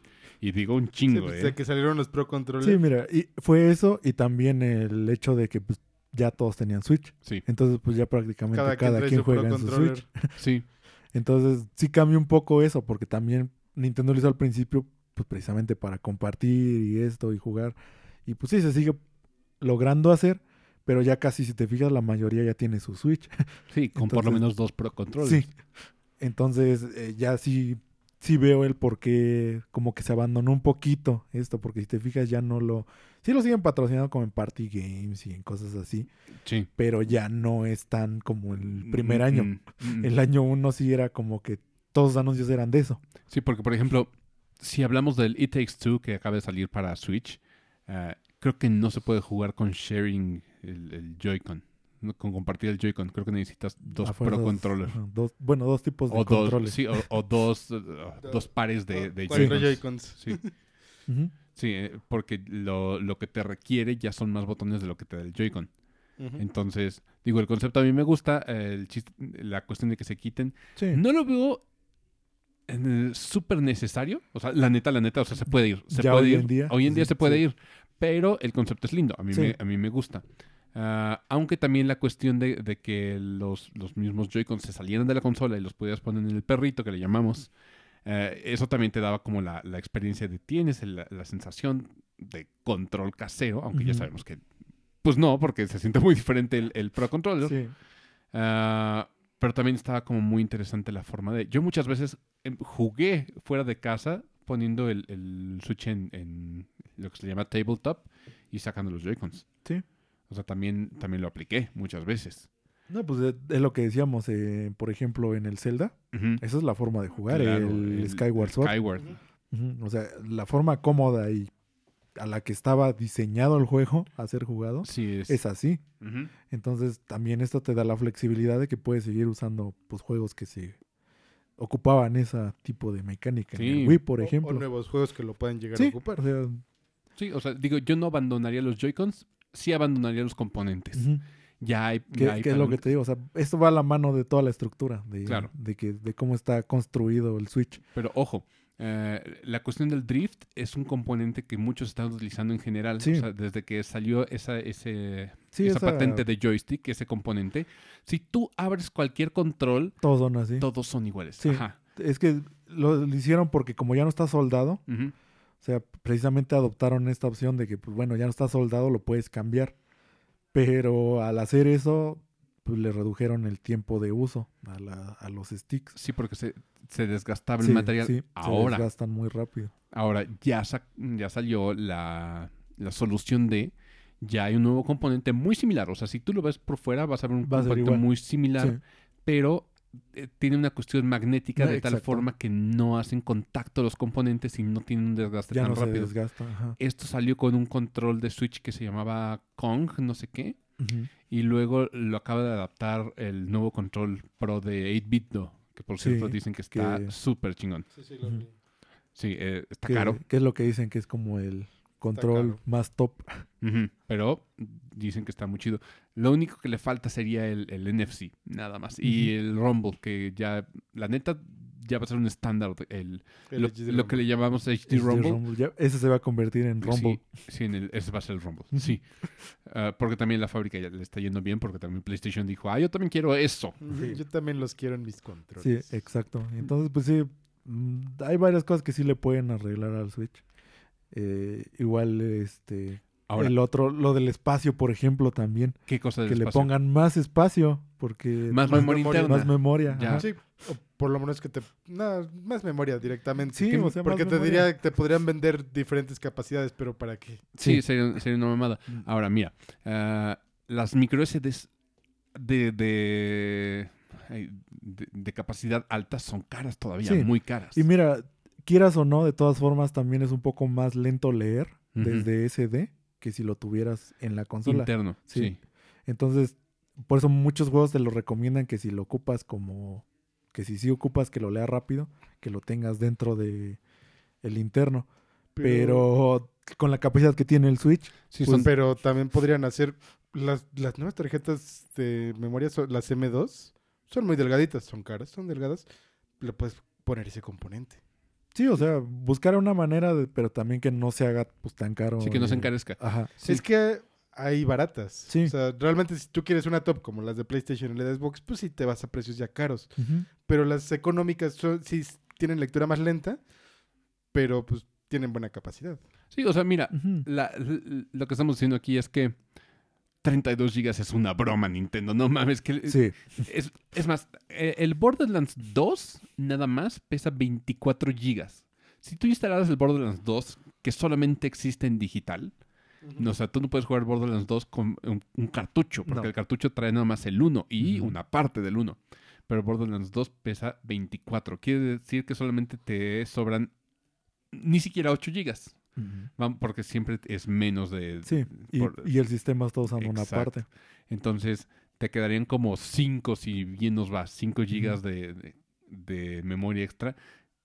Casi nada pesa 5 gigas de los juegos de hoy en día. Y más si, si Nintendo se moderniza. Entonces, creo que sí, la memoria interna es un... un- Sí, pues ya importante. hemos visto las actualizaciones. Simplemente de actualizaciones, hay muchos juegos que es, es un giga de actualización. Sí, O sea, ya sumándola ya son 800 megas. Pues ya le estás tirando al giga. sí. Entonces, pues se te está yendo lo demás en puros DLCs o actualizaciones del juego. Ahora, digamos que reencarnas en Shuntaro Furukawa mañana. ah, eh, lo primero que, que- que harías, eh, aparte de la cirugía estética, eh, em, tal vez sería ponerle algo. ¿Qué le innovarías a- al, al Switch? Ese sí está más difícil. el- Es, esa es la cuestión. O sea, Sí. ¿qué le innovas a- en este punto a Nintendo? Porque ya lo híbrido ya, ya cansó, ya, ya, ya va a hastiar en un tiempo, porque Sí. vamos a tener un chingo de híbridos. ¿Qué le metemos? Sí, ese es el... Eso es- ves que desde siempre que lo habíamos hablado, eso está difícil. Ya Sí. está muy difícil porque, o sea, todo lo demás que ya venías como arrastrando de novedad, se lo pusiste al Switch. Todo, todo, todo. Todo lo tiene. Pantalla táctil lo tiene. El giroscopio lo Lo tiene. tiene. El que pues es simi- similar a lo que hacías con el Wii. Que pues antes era, este, no era así. Pero pues era similar esto que está haciendo. Lo- los NFC pues no se usan mucho. Que digas, uy, qué gran No todavía, pero, aporte. pero ya hay como bastantes cosas. Sí, o sea, hay cosas y pues, sí puedes como seguir haciendo, pero pues, o sea, ya está ahí. Tampoco es como que digas, bueno, se lo voy a poner y lo voy a promocionar. Entonces, no sé. Digo, no, no es innovar, pero creo que lo que le podrías poner es regresar el 3D. Tal vez no. O sea, Yo tampoco el 3D, creo. el Por 3D eso no es que no sería innovarlo, pero sería agregar el 3D. el- eh, digo, el 3D a mí Por- me gustaba. Lo malo es que solo sería portátil. Sí, digo, no, no importa. De todos modos, mucha gente lo des- desactivaba en el 3DS. Pero digo, no es necesario y creo que mucha gente tampoco le fascinó demasiado. Aunque a mí me gusta a muchísimo. mí me gustaba mucho. Sí, y más en el New 3DS a mí me fascina, pero no, no creo que regrese. Sí, porque le tendrías que meter cámara. Ujú. Y también, ¿te acuerdas de las pantallas 3D? Ya casi no hay, ¿verdad? Ya casi no las venden. No las sé. pantallas 3D. ya. Desaparecieron. Sí, o sea, fueron, fueron una moda bien pasajera. Yo, ¿sabes lo que le pondría? Una interconectividad más avanzada con tu celular. O sea, porque tenemos conectividad como limitada. Mira, es más eso, que sea más... eh, es que eso sería cambiar toda su estructura que tienen del online. O sea, Sí, realmente es sí, eso. Sí. Y el online tiene que reestructurarse Sí. bien cabrón, ¿eh? Creo, porque que, creo que eso sería como lo, Lo Lo- más grande a lo más que le tienen que hacer el cambio. Sí. O sea, reestructurar todo el online, o sea, todo lo de que sea agregar tus amigos y la parte social, todo eso lo tienen que agregar muchísimo, porque también conectarte con las demás cosas es muy chochoro, eh, o sea, está muy atrasado en todo eso. Yo lo digo porque, por ejemplo, amigos que agregabas, por ejemplo, en Xbox desde el 360, Siguen. estando ahí. Sí. O sea, desde que empezó todo esto del gamer tag, Ujú. de su- que fue su movimiento en ese entonces, de que lo hicieron bastante grande, también recordando en esos Sí, años Sí, sí. que metieron el online y que todo esto, que tu gamer tag único y Y sigue siendo. sigues hoy en día. Nada más quisieron pues modernizar esos perfiles, pero realmente el perfil sigue siendo pues lo mismo, se siguen quedando ahí tus achievements, tus cosas, eh, o sea, todo sigue siendo parte de la pues estructura de Sí, o de sea, ahí. es más, los mismos puntos de, lo- de- de juego, ya ves que en Xbox haces Sí. como puntaje. O sea, se Te- siguen se transfiriendo. siguen transfiriendo. Tengo a Leo que tiene un, un amigo que tiene Xbox desde el 360, tiene un chingo de esos puntos, o sea, es- increíble, pero lleva jugando tres generaciones. Sí. Entonces, por lo y mismo. no lo tienes que estar agregando No, cada no. No, porque sabemos que cada generación va, va a migrar todo lo que tenía antes. Creo Sí. que ese es mi gran miedo de Nintendo. Porque si. Y voy a poner una foto en, en Instagram de, de este, este librero que está lleno de juegos de, de Switch. Tal vez no tanto como muchos youtubers que tienen así toda la colección así choncha. Tienen una, literalmente una pared. Una Ajá, pared. una pared, pero, pero es bastante, ¿sabes? O No, sea, sí. la cantidad de, de juegos que vemos aquí es un chingo. Y me dolería mucho que la siguiente generación no fuese retrocompatible. Es lo que te digo que no pueden permitírselo, no pueden permitírselo. O sea, tienen que, que permitir por lo menos que tenga una ranura de juego y Sí. que los, lo lea. Ujú. Y mira, yo soy como de la idea de que el Switch debería de renovarse eh, como, como teléfono, pero no, no al ritmo del teléfono, sino eh, renovarse cada cierto tiempo con la misma retrocompatibilidad, porque realmente eso es lo que estamos diciendo, o sea, es Sí. tienes lo mismo con un hardware un poquito más fuerte, Que es lo que te digo. pero debería de, de seguirse llamando hasta Switch, por ejemplo, porque el Switch es un putazo, o sea, Sí. a- hasta ahorita sigue siendo un madrazo y Sí, No necesitas un, un nuevo nombre. Si no necesitas un nuevo nombre. Es más, no necesitas ah, un cambio de plataforma. Necesitas evolucionar cuestiones Sí, más lo internas. que ya tienes. O sea, Ajá. realmente es todo lo que ya tienes, pero precisamente darle este arreglo.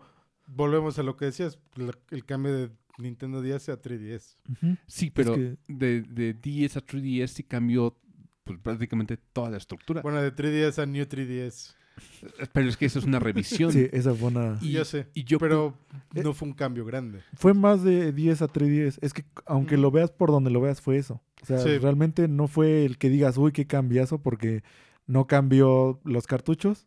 Siguen siendo los mismos. Mm, no. Nada Bueno, más Los, los, del 10 mejoró. los podías usar en el 3DS. Ah, sí, Sí. pero por retrocompatibilidad. Pero Sí. la resolución ni siquiera era, Ah, era similar. obviamente. O sea, la- Sí. los controles no eran similares. Tenías ya más botones en, en 3DS, ya tenías más cositas en, en 3DS. Ujú. Sí. O sea, en 3DS sí se me hace como un cambio de generación y yo Le- creo que Le metieron el pezón. sí, le, le- metieron el peso en el... Pero ese fue en el New 3DS. No, pero hablemos de, de 10 a 3DS. O sea, tú aga- agarras el, el 3DS, ahorita no, lo- no los tengo a la mano.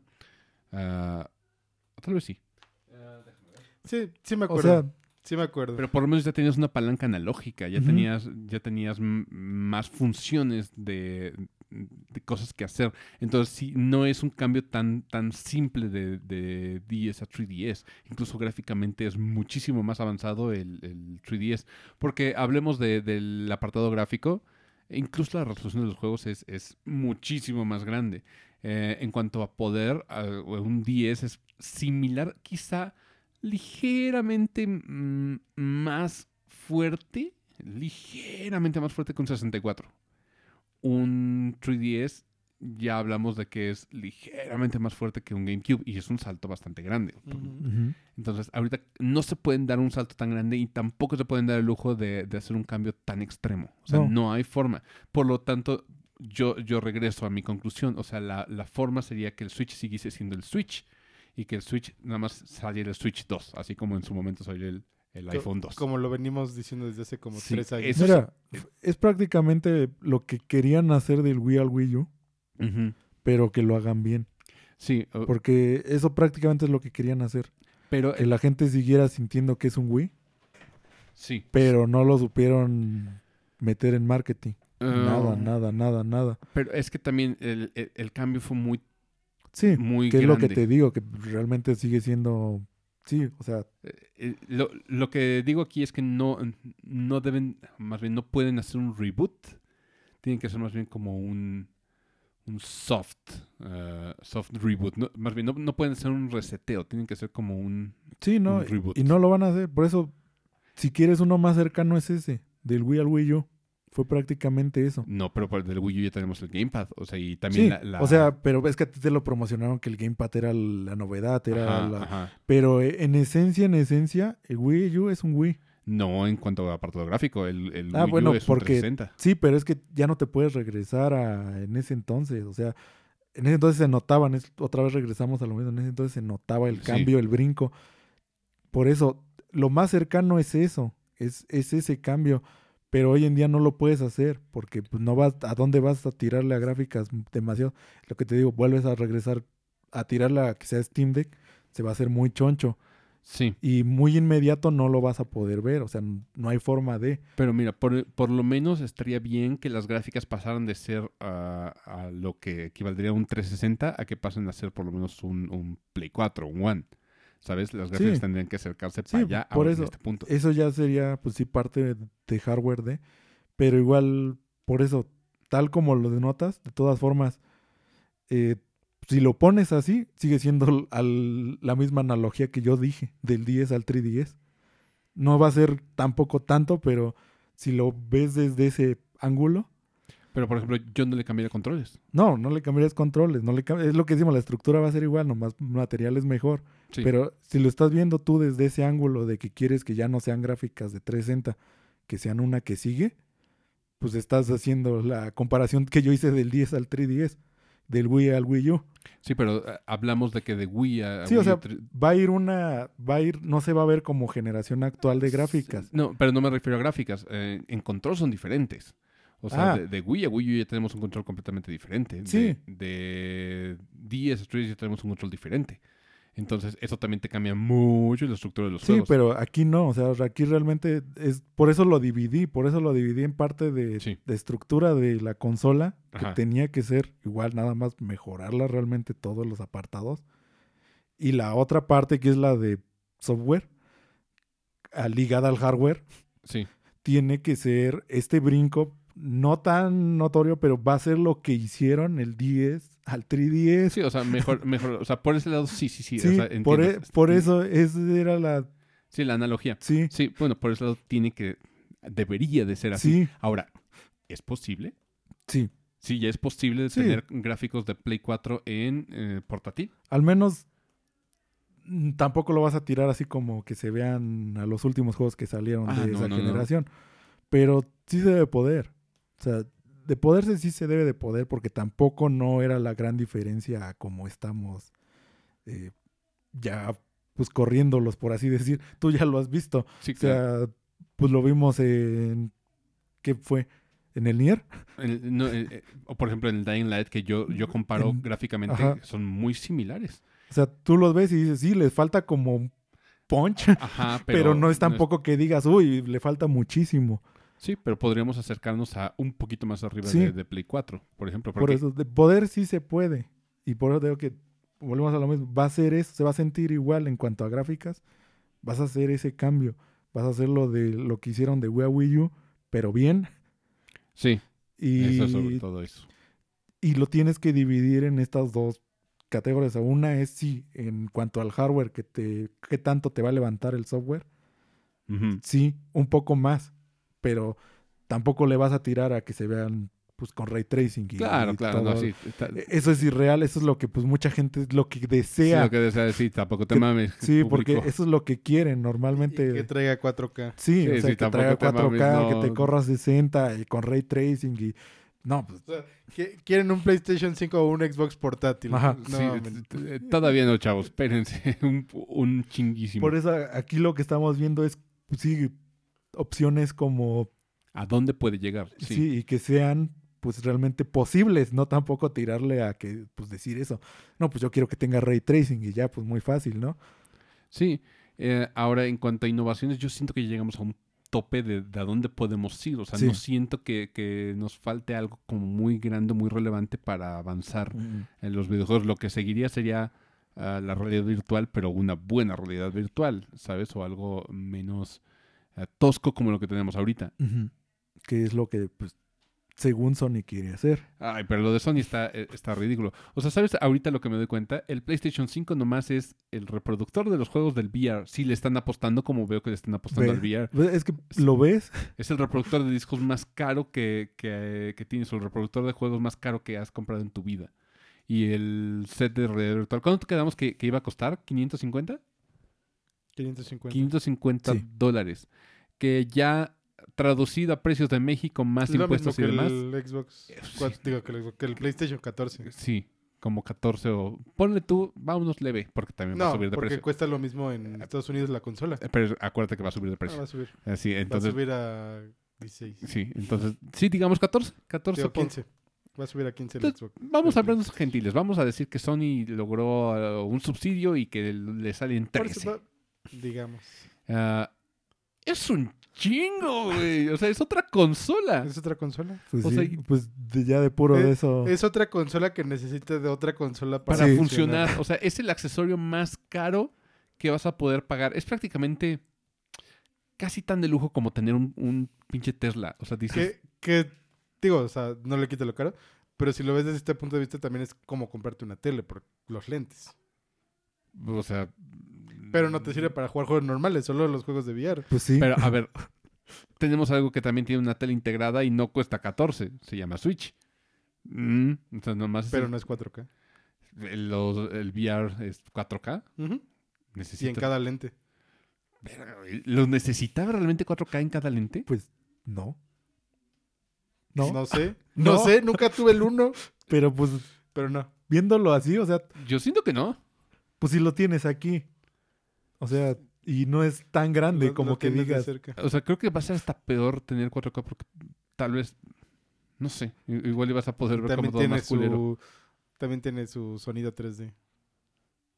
O sea, y- No me preguntes. sí, pero eso no se, no se soluciona con unos audífonos chingones y ya. No, tiene que ser unos específicos. Que, que tengan, que sean marca Sony. Que sean marca Sí, Sony sean y marca digan, Sony. digan a 3D audio no sé cómo se No, pues de hecho salieron los, los audífonos de, de Sony, de PlayStation. pues sí, Con, 3D, con el audio 3D. pues, Pues sí. sí. Y cuestan como 3 mil pesos. O sea, ves ese tipo de cosas, dices, el- la consola no debería de ser tan cara, los accesorios no deberían de ser tan, cal- tan caros si estás ganando un chingo de dinero a través de la licenciación de la- los juegos para tu plataforma. Dices, ¿por qué le están apostando esto y le están, si le están apostando, ¿por qué lo están sacando tan caro? Mira, yo siento que les está pasando lo mismo que cuando. ¿Cuál fue la que le empezaron a sacar eh, aditamento tras aditamento y que se hacía bien cara? el, el Sega. El, pero no me acuerdo que ¿El Sega. Saturn? no, no, no eh, fue el eh, Saturn. es- El... el- no, el Jaguar. eh, No, el. No No fue me- Genesis. No me acuerdo cuál fue. Master No, es lo mismo, ¿no? Bueno, uno. Es que era el TurboGrafx, ¿no? No sé. Creo Eh, que sí era el TurboGrafx que tenía. el- el- el- creo que sí fue el Saturn. Es que se llamó en Japón TurboGrafx, creo. Ah, mira, no, es que. Y aquí se llamó eh, creo de que otra manera. creo que era Saturn. No, mira, es que primero que nada, cuando fue la generación de 16, Sí. era el Genesis. Ujú. El Genesis, para cuando hicieron eh, la- el salto a 32, eh, le, le pusieron una torrecita. Sí. ¿Te acuerdas de eso? Sí. Y luego a eso, aparte de todo, le agregaron un aditamento de CD al mismo, Sí, al que, mismo que era la base. Que Ajá. era como para hacerlo más largo. Es el mismo, el mismo Genesis. Es, es el- lo mismo. O sea, le lanzaron 50.000 aditamentos al Y Genesis. todos eran, costaban lo mismo que la que consola. la consola. Sí, de hecho, cuando salió la- el sucesor del, del Genesis, porque era como el- ¿Cómo se dice? Struggle en español. Este. Era como la lucha que tenían entre Sega de Estados Sí. Unidos y Sega de, de Japón. O sea, porque mientras en, en Estados Unidos el, el Genesis le fue chingoncísimo, se le estaba yendo tan chingón que cuando en Japón dijeron ya queremos hacer el salto a lo que sigue, en, en América dijeron no mames, no puedes hacerlo, no, no debes de hacerlo porque no está yendo súper chingón acá. Sí. Entonces, vamos a hacer esto, mejor le ponemos Un un, aditamento. aditamento Y sacamos ju- juegos para este aditamento que ya va a tener más, más potencia, ¿va? Ok. Y así lo hicieron acá. Sí. Mientras allá ya estaban desarrollando para la Lo que seguía. lo que seguía. Por eso te digo que tienen otros nombres. Por eso me hago bolas porque me acuerdo Sí, de ah. los que, cómo se llama en Japón, o sea, el puro standalone, por así decirlo, sí, la o versión. sí, porque el Master System creo que era el mismo que el Genesis. Ah, a ver. Master System de Sega. Ah, es el de 8 bits, perdón, me estoy confundiendo bien cabrón. Pero, a ver. Sega Genesis. Ese tenía otro nombre en Japón. Sí, que es lo que te digo, que a mí me confunde mucho. Mega todo. Drive. Eh, Mega Drive, Es el, el Sí. Genesis. sí. Y luego le ha de haber seguido el Saturn. El Saturn es el que te digo, o sea, le, le agregaron chingo de cosas para, para que el Genesis no dejara de, de funcionar. Y... Déjame ver. Ah, creo que este no tenía un nombre diferente. Creo que en los dos lugares fue, fue Saturn. Sí. Sí, en ambos lugares fue, fue Saturn. Y ya, después se quedaron. El, el Genesis es donde, donde se cambió. se, llama, se llama diferente. Pero sí lanzaron 50.000 aditamentos, pero eso fue de América. Sí, Eso fue, fue la historia de- del Genesis. Me lo sabía más o menos, pero no, no estaba seguro de los nombres, de la nomenclatura. Ah, sí, pero ese fue el problema de por qué se empezó a ir Eh, para abajo. Sí, de hecho fracasó bien, bien rudo. Hay un, un programa, o bueno, un canal de YouTube que, que se llama Save Skeletons from Fighting, que él habla mucho de accesorios. No sé si siguen ese, ese canal de No. YouTube. No mames, es muy bueno. Ahorita les pongo unos cuantos videos. Y para los podescuchas, vayan a, a- a verlos. Porque también hablan de, de consolas que salieron en países como Brasil, como sí. el, el Cibo. ¿Te acuerdas de, Sí. de esa madre? Que también salió acá en, salió aquí en Latinoamérica. sí. Latinoamérica. En México salió. Sí. Que era lo que te digo, está su versión de Resident Evil Ah, Cuatro. del 4, sí. para el Cibo. Todo. Por eso es lo que eh, hasta está en el Cibo. Ajá. Ajá. Eh, pero eh, ese canal habla también de, de los aditamentos de el- del Sega y de, de varios, varias cosas así. de, de repente saca como accesorios medio oscuros. Se llama Stop Skeletons from Fighting. Así se llama el canal por si quieren checarlo los podescuchas. Pero, pero sí, o sea, lo que te digo que así lo siento ahorita el VR, sí, que es es como un aditamento muy caro, que prácticamente es otra consola para tu consola. De suyo, accesorios carísimos para una consola a mí se me hace como muy ridículo porque en cuanto a funcionalidad no te ofrecen demasiado extra. O sea, yo creo firmemente que el control Elite tampoco te da como este boost que necesitas para jugar mejor, No, ¿sabes? mira, a la gente le gusta porque tiene macros y tiene cosas que lo pueden customizar. yo no, y- ¿sabes O sea, quizá para ti no, no. no Sí. le ves ese... Así es. Ajá. Pero hay gente que le gusta como pues, poder tener macros, tener cosas en- ahí o que se sienta mejor su forma de jugar. Lo que te digo, nosotros venimos jugando desde controles de Super, que Sí, pues entonces nos adaptamos a lo que hay. No, no tenías nada. sí, Y es que también, le, le soy sincero, yo casi no uso macros, me acostumbré a, a directamente como está diseñado. no, sí, o sea, yo lo entiendo, o sea, lo, lo veo de ambas maneras, porque es que yo, por ejemplo, uso macros, pero en PC. Empecé, sí. para ponerlos en los laterales del mouse, para poner funciones en los botones laterales y cosas en los en la ruedita, cosas así, o sea, se usan como para ese tipo de cosas. Que eso está padre, o sea, tener como la opción de, de poder customizar y tener como más opciones de Ujú. juego está padre. Pero para justificar el precio así que digas, uy, lo super necesito, Sí, no. o sea, quizá para uno no, hay, hay mercado para todo, Y- entonces, Y, y mira, yo creo que, por ejemplo, Xbox se dio cuenta de, ay, el Elite 2 está bien caro. sí. Vamos a lanzar una, una versión que no tiene todos los miles de aditamentos y palancas y cambios de chingaderas. Y lo vamos a sacar a un precio Y, y más vendemos barato. los aditamentos por aparte. Por aparte, Sí. pero puedes comprar la versión solita. Sí. Entonces, eso se me hace correcto porque es un precio como intermedio. Sí, es un precio premium, Sí, de todas formas sigue siendo caro. Pero no tan Sí. caro, ¿sabes?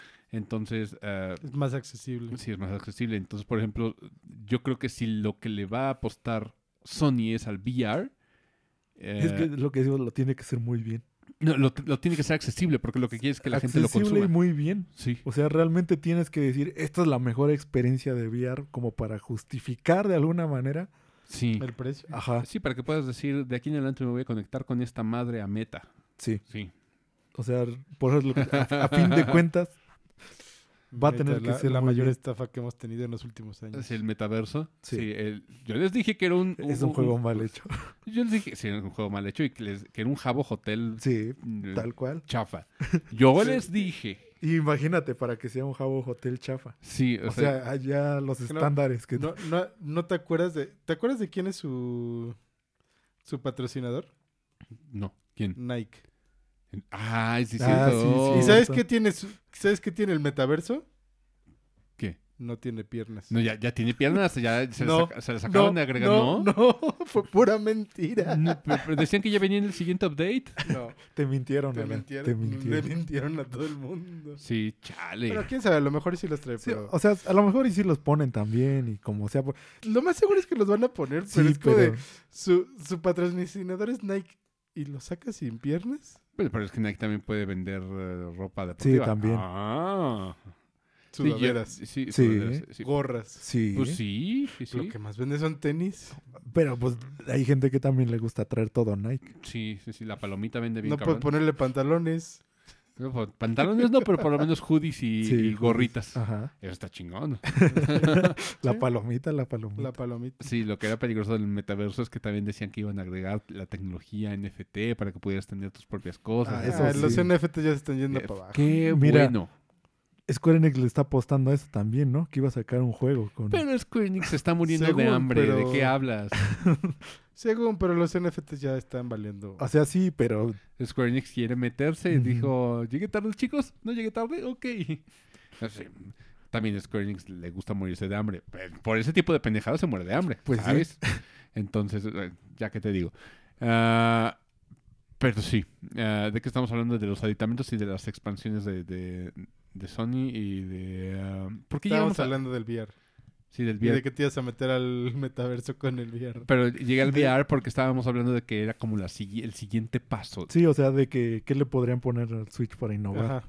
O- Pero o- yo o siento que para- VR no... Todavía le no, falta. Todavía le falta. Es que ya tenemos básicamente... Cuando- mientras no entre a Todavía le falta. Mientras no se conecte a tu cerebro directamente. Sí, sí, sí. le- Y, y me quedé atrapado, ya no me, Me puedo queda atrapado, ya no. Sí, claro. y vivas en un Isekai. Todavía le falta al VR. Entonces le falta la tecnología para No, sí. decir, eh, ya pudimos avanzar un poquito más. La realidad virtual nunca se ha podido lograr. Igual, pues lo del metaverso es eso. O sea, realmente quieren eso, pero eh, eh, le pasó lo mismo que a Google, o sea, lo que intentó Meta. Que dijeron, ah, lo voy a hacer, seguramente es fácil. Mm, mm, mm. Y tanto así que ni los empleados quieren meterse al Exacto. metaverso. Es que tú lo desde ese punto de vista. Tienes este, el VR chat. Muchísimo mejor que el metaverso. Sí. Sí, y eso que ese juego está, pues, hechizo, ¿sabes? Sí, es hechizo. No, pues sí. Porque lo, lo han mejorado mucho, pero... Sí, pero pues es un juego que sirve Pero para... sigue siendo muchísimo mejor que el metaverso. Y es que parece es Pues VR sí, chat. es eso. Puedes, puede ser cualquier persona. Puede ser lo que quieras. Puede ser ¿eh? lo que quieras ahí. Creo que es lo más cercano que tenemos a Ready Player One. Sí, Pues sí. de hecho Sí. sí. Qué cagado. Pero sí. Por eso ves, voltas a ver el metaverso y dices, ¿qué chingadera es esta? Ahora, por ejemplo, ¿qué cambiarían de el sistema actual de online de Nintendo? Yo sé que hay muchas cosas, pero vamos a enumerar. ¿Qué le, qué le cambiarían? Pues el primero era lo del aspecto social. que ya no sea peer-to-peer. Sí. También lo de ya quitar. Sí, por favor, sí, sí, sí compraste, porque déjenme decirles, puedo escuchas que Nintendo compró servidores. Servidores de... eh, Muy bonitos. sí, Sí, de- eh, están nuevecitos. son de punta, sí. Huelen ya a no están limón, nuevos gracias a Capcom. Pero pues de pero todas sí, formas. Pero prácticamente están nuevos. sí. Sí, y funcionan poca madre. Y si juegan Monster Hunter Rise en línea, lo van a notar. Ahora, eh, estos mojones decidieron no meter ninguno de sus juegos first party en esos, en esos servidores nuevos. Ni, Resulta ser- ni porque son juegos nuevos. No, ni siquiera no. Splatoon está... eh, Porque dijeras, ok, Mario Kart ya estaba en el anterior, Smash ya estaba en el anterior. Cuesta trabajo cambiarlos. Pero sale Pero Mario sale Mario Strikers. Strikers en el anterior. Sí. Sale Splatoon que ni siquiera está en los servidores. Y- Sí, exactamente. Y Splatoon sí debería de tener servidores. Para mi gusto, Sí. yo digo que. Debería tener Debería servidores. tener servidores. Sí, porque ahorita es horrible que estás jugando y tienes una milésima de segundo de desconexión y ya valió. Sí, el juego dice, no, te saliste, te saliste. No, no, no. Derrota para ti. Y te voy a penalizar aparte de Y todo. te voy a penalizar. Porque es tu culpa, no mía. Sí, nueve minutos en el banquito de castigo. Eso le cambiaría. Sí, eh, definitivamente. Eh, eso por un lado. Eh, la la eShop. La La eShop. La eShop. O sea, yo... Poner, poner la musiquita de Wii. aunque sea. Aunque sea.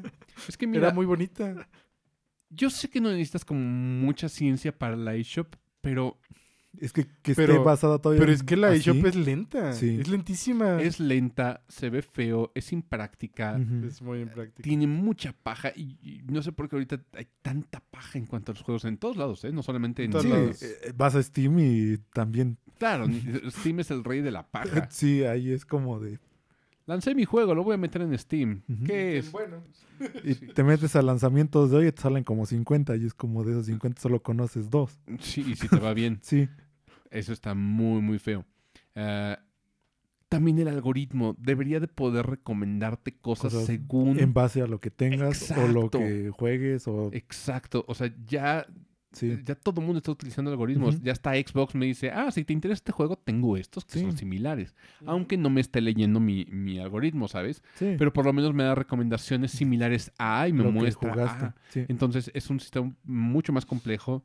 ah, todos los menús son muy fáciles de navegar en Xbox. Y mira, no es bonita la tienda de Xbox. No es tan bonita como la de Sony, por ejemplo. La de Sony a mí se me hace, se me hace linda.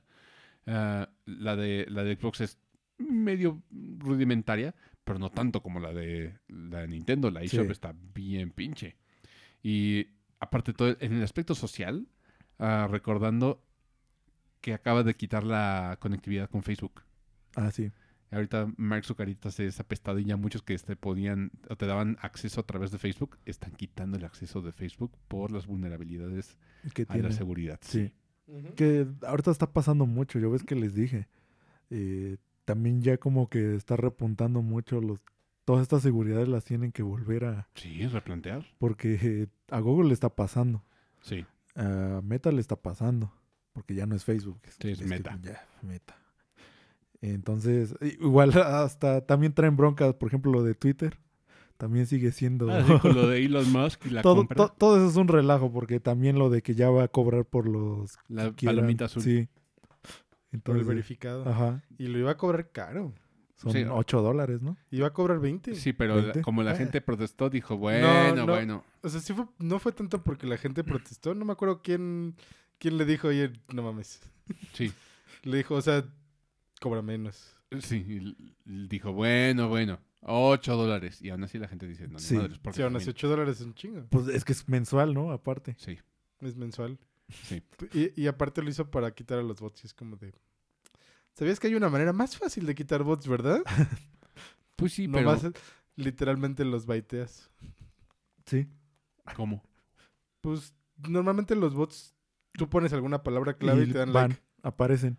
Ah, ok. O sea, todo lo que aparezca ahí normalmente es bot. Órale. Es- precisamente es baitear a los sí, bots. claro, claro, les pones O carnada. sea, hay, Sí. mu- hay mu- hay much- hay muchas maneras de, de baitearlos y los sacas. Sí, masivamente. Sí.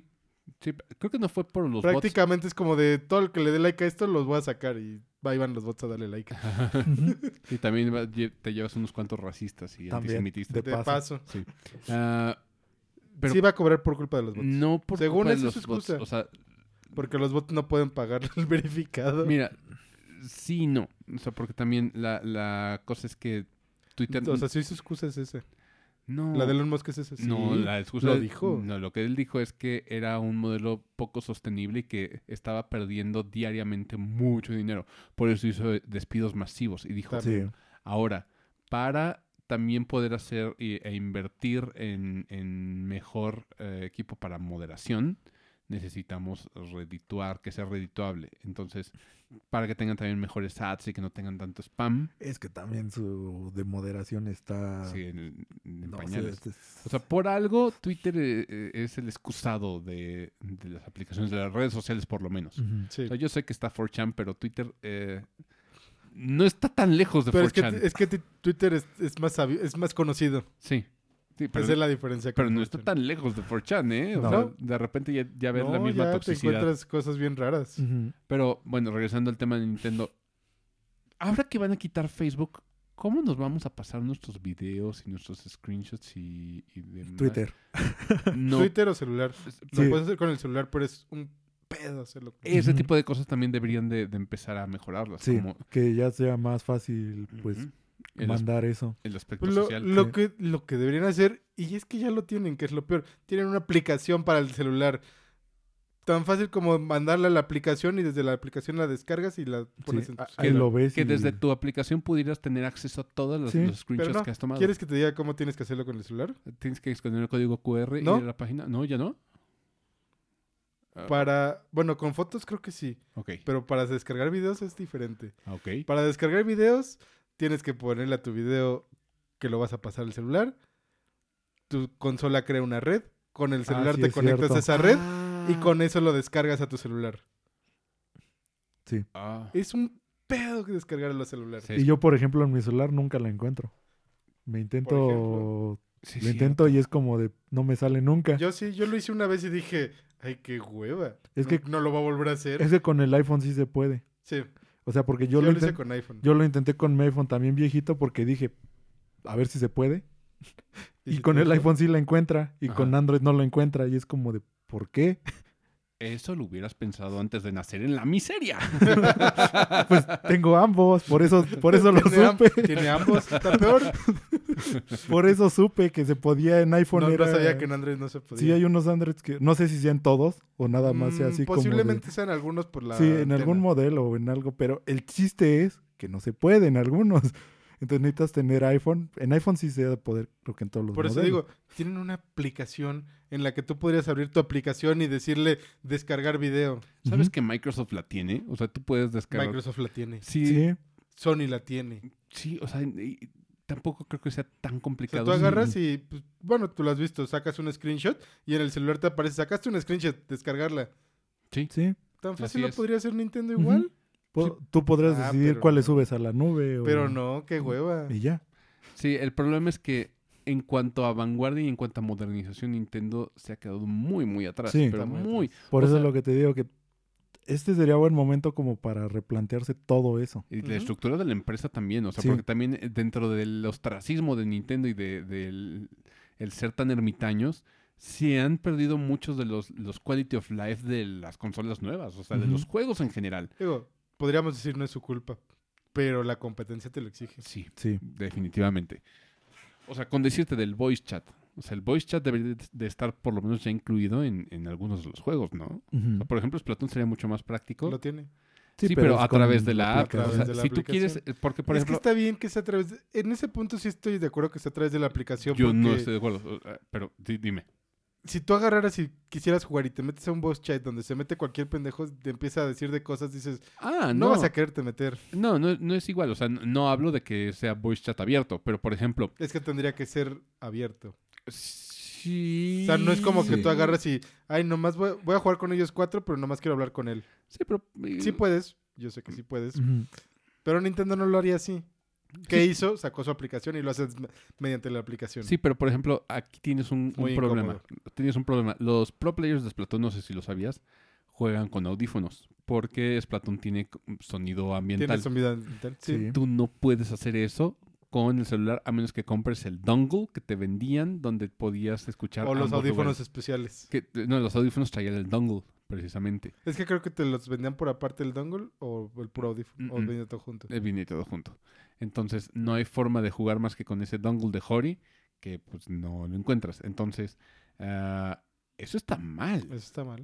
O por, por lo menos, aunque tengas como una, un- una Mira. sala privada dentro de la... Es lo que iba a decir. Eh, por ejemplo, en Overwatch, ves que están las dos salas. Sí.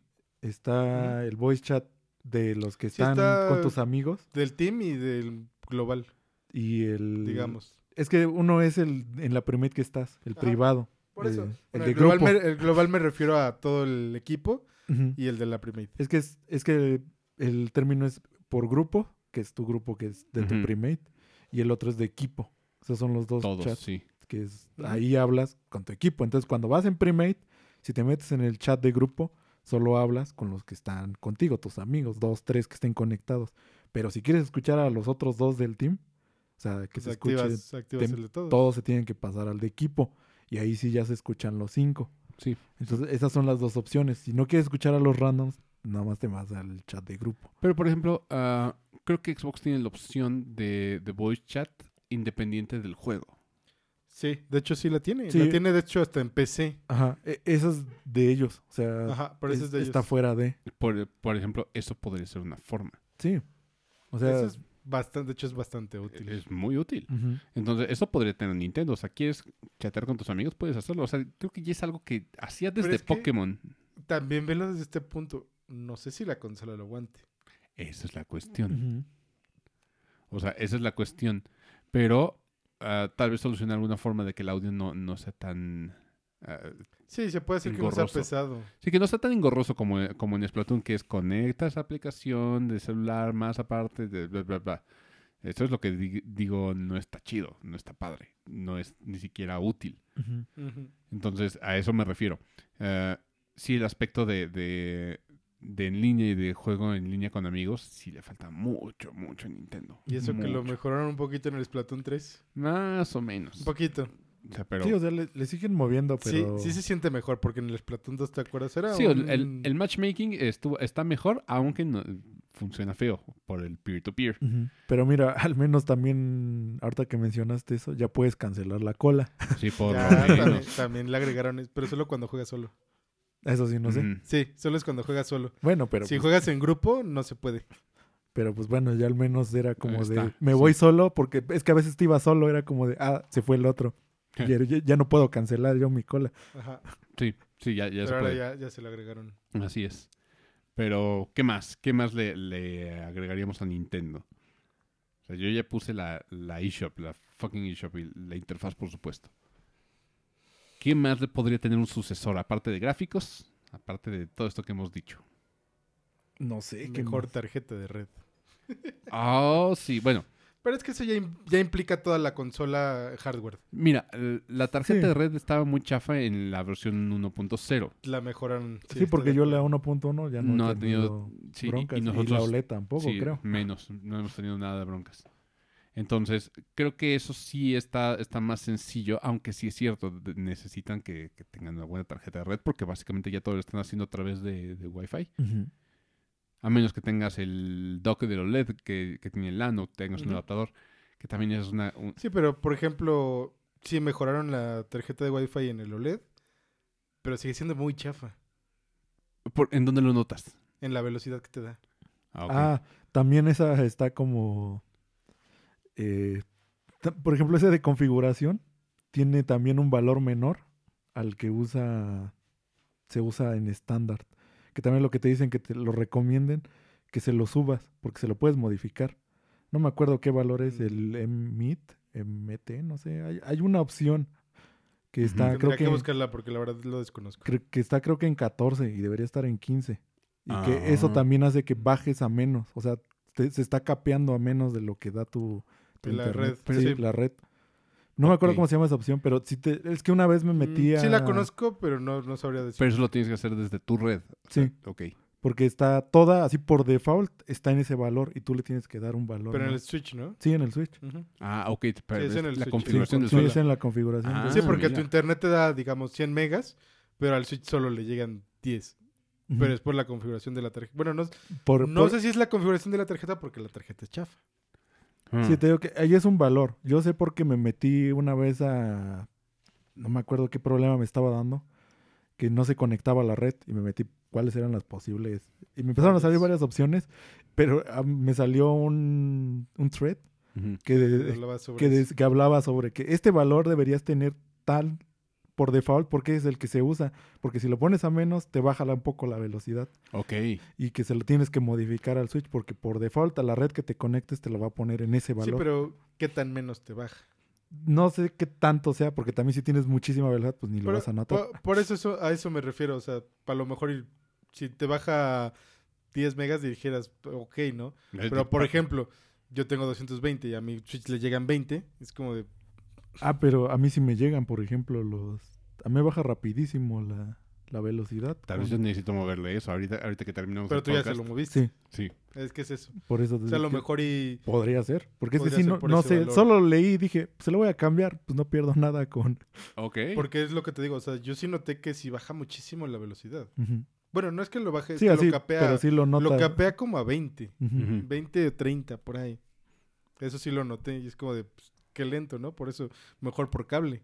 Interesante. por eso y eso lo noté mucho ahora con el Splatoon que era como de yo tengo buen internet y me desconecta cada rato. Sí.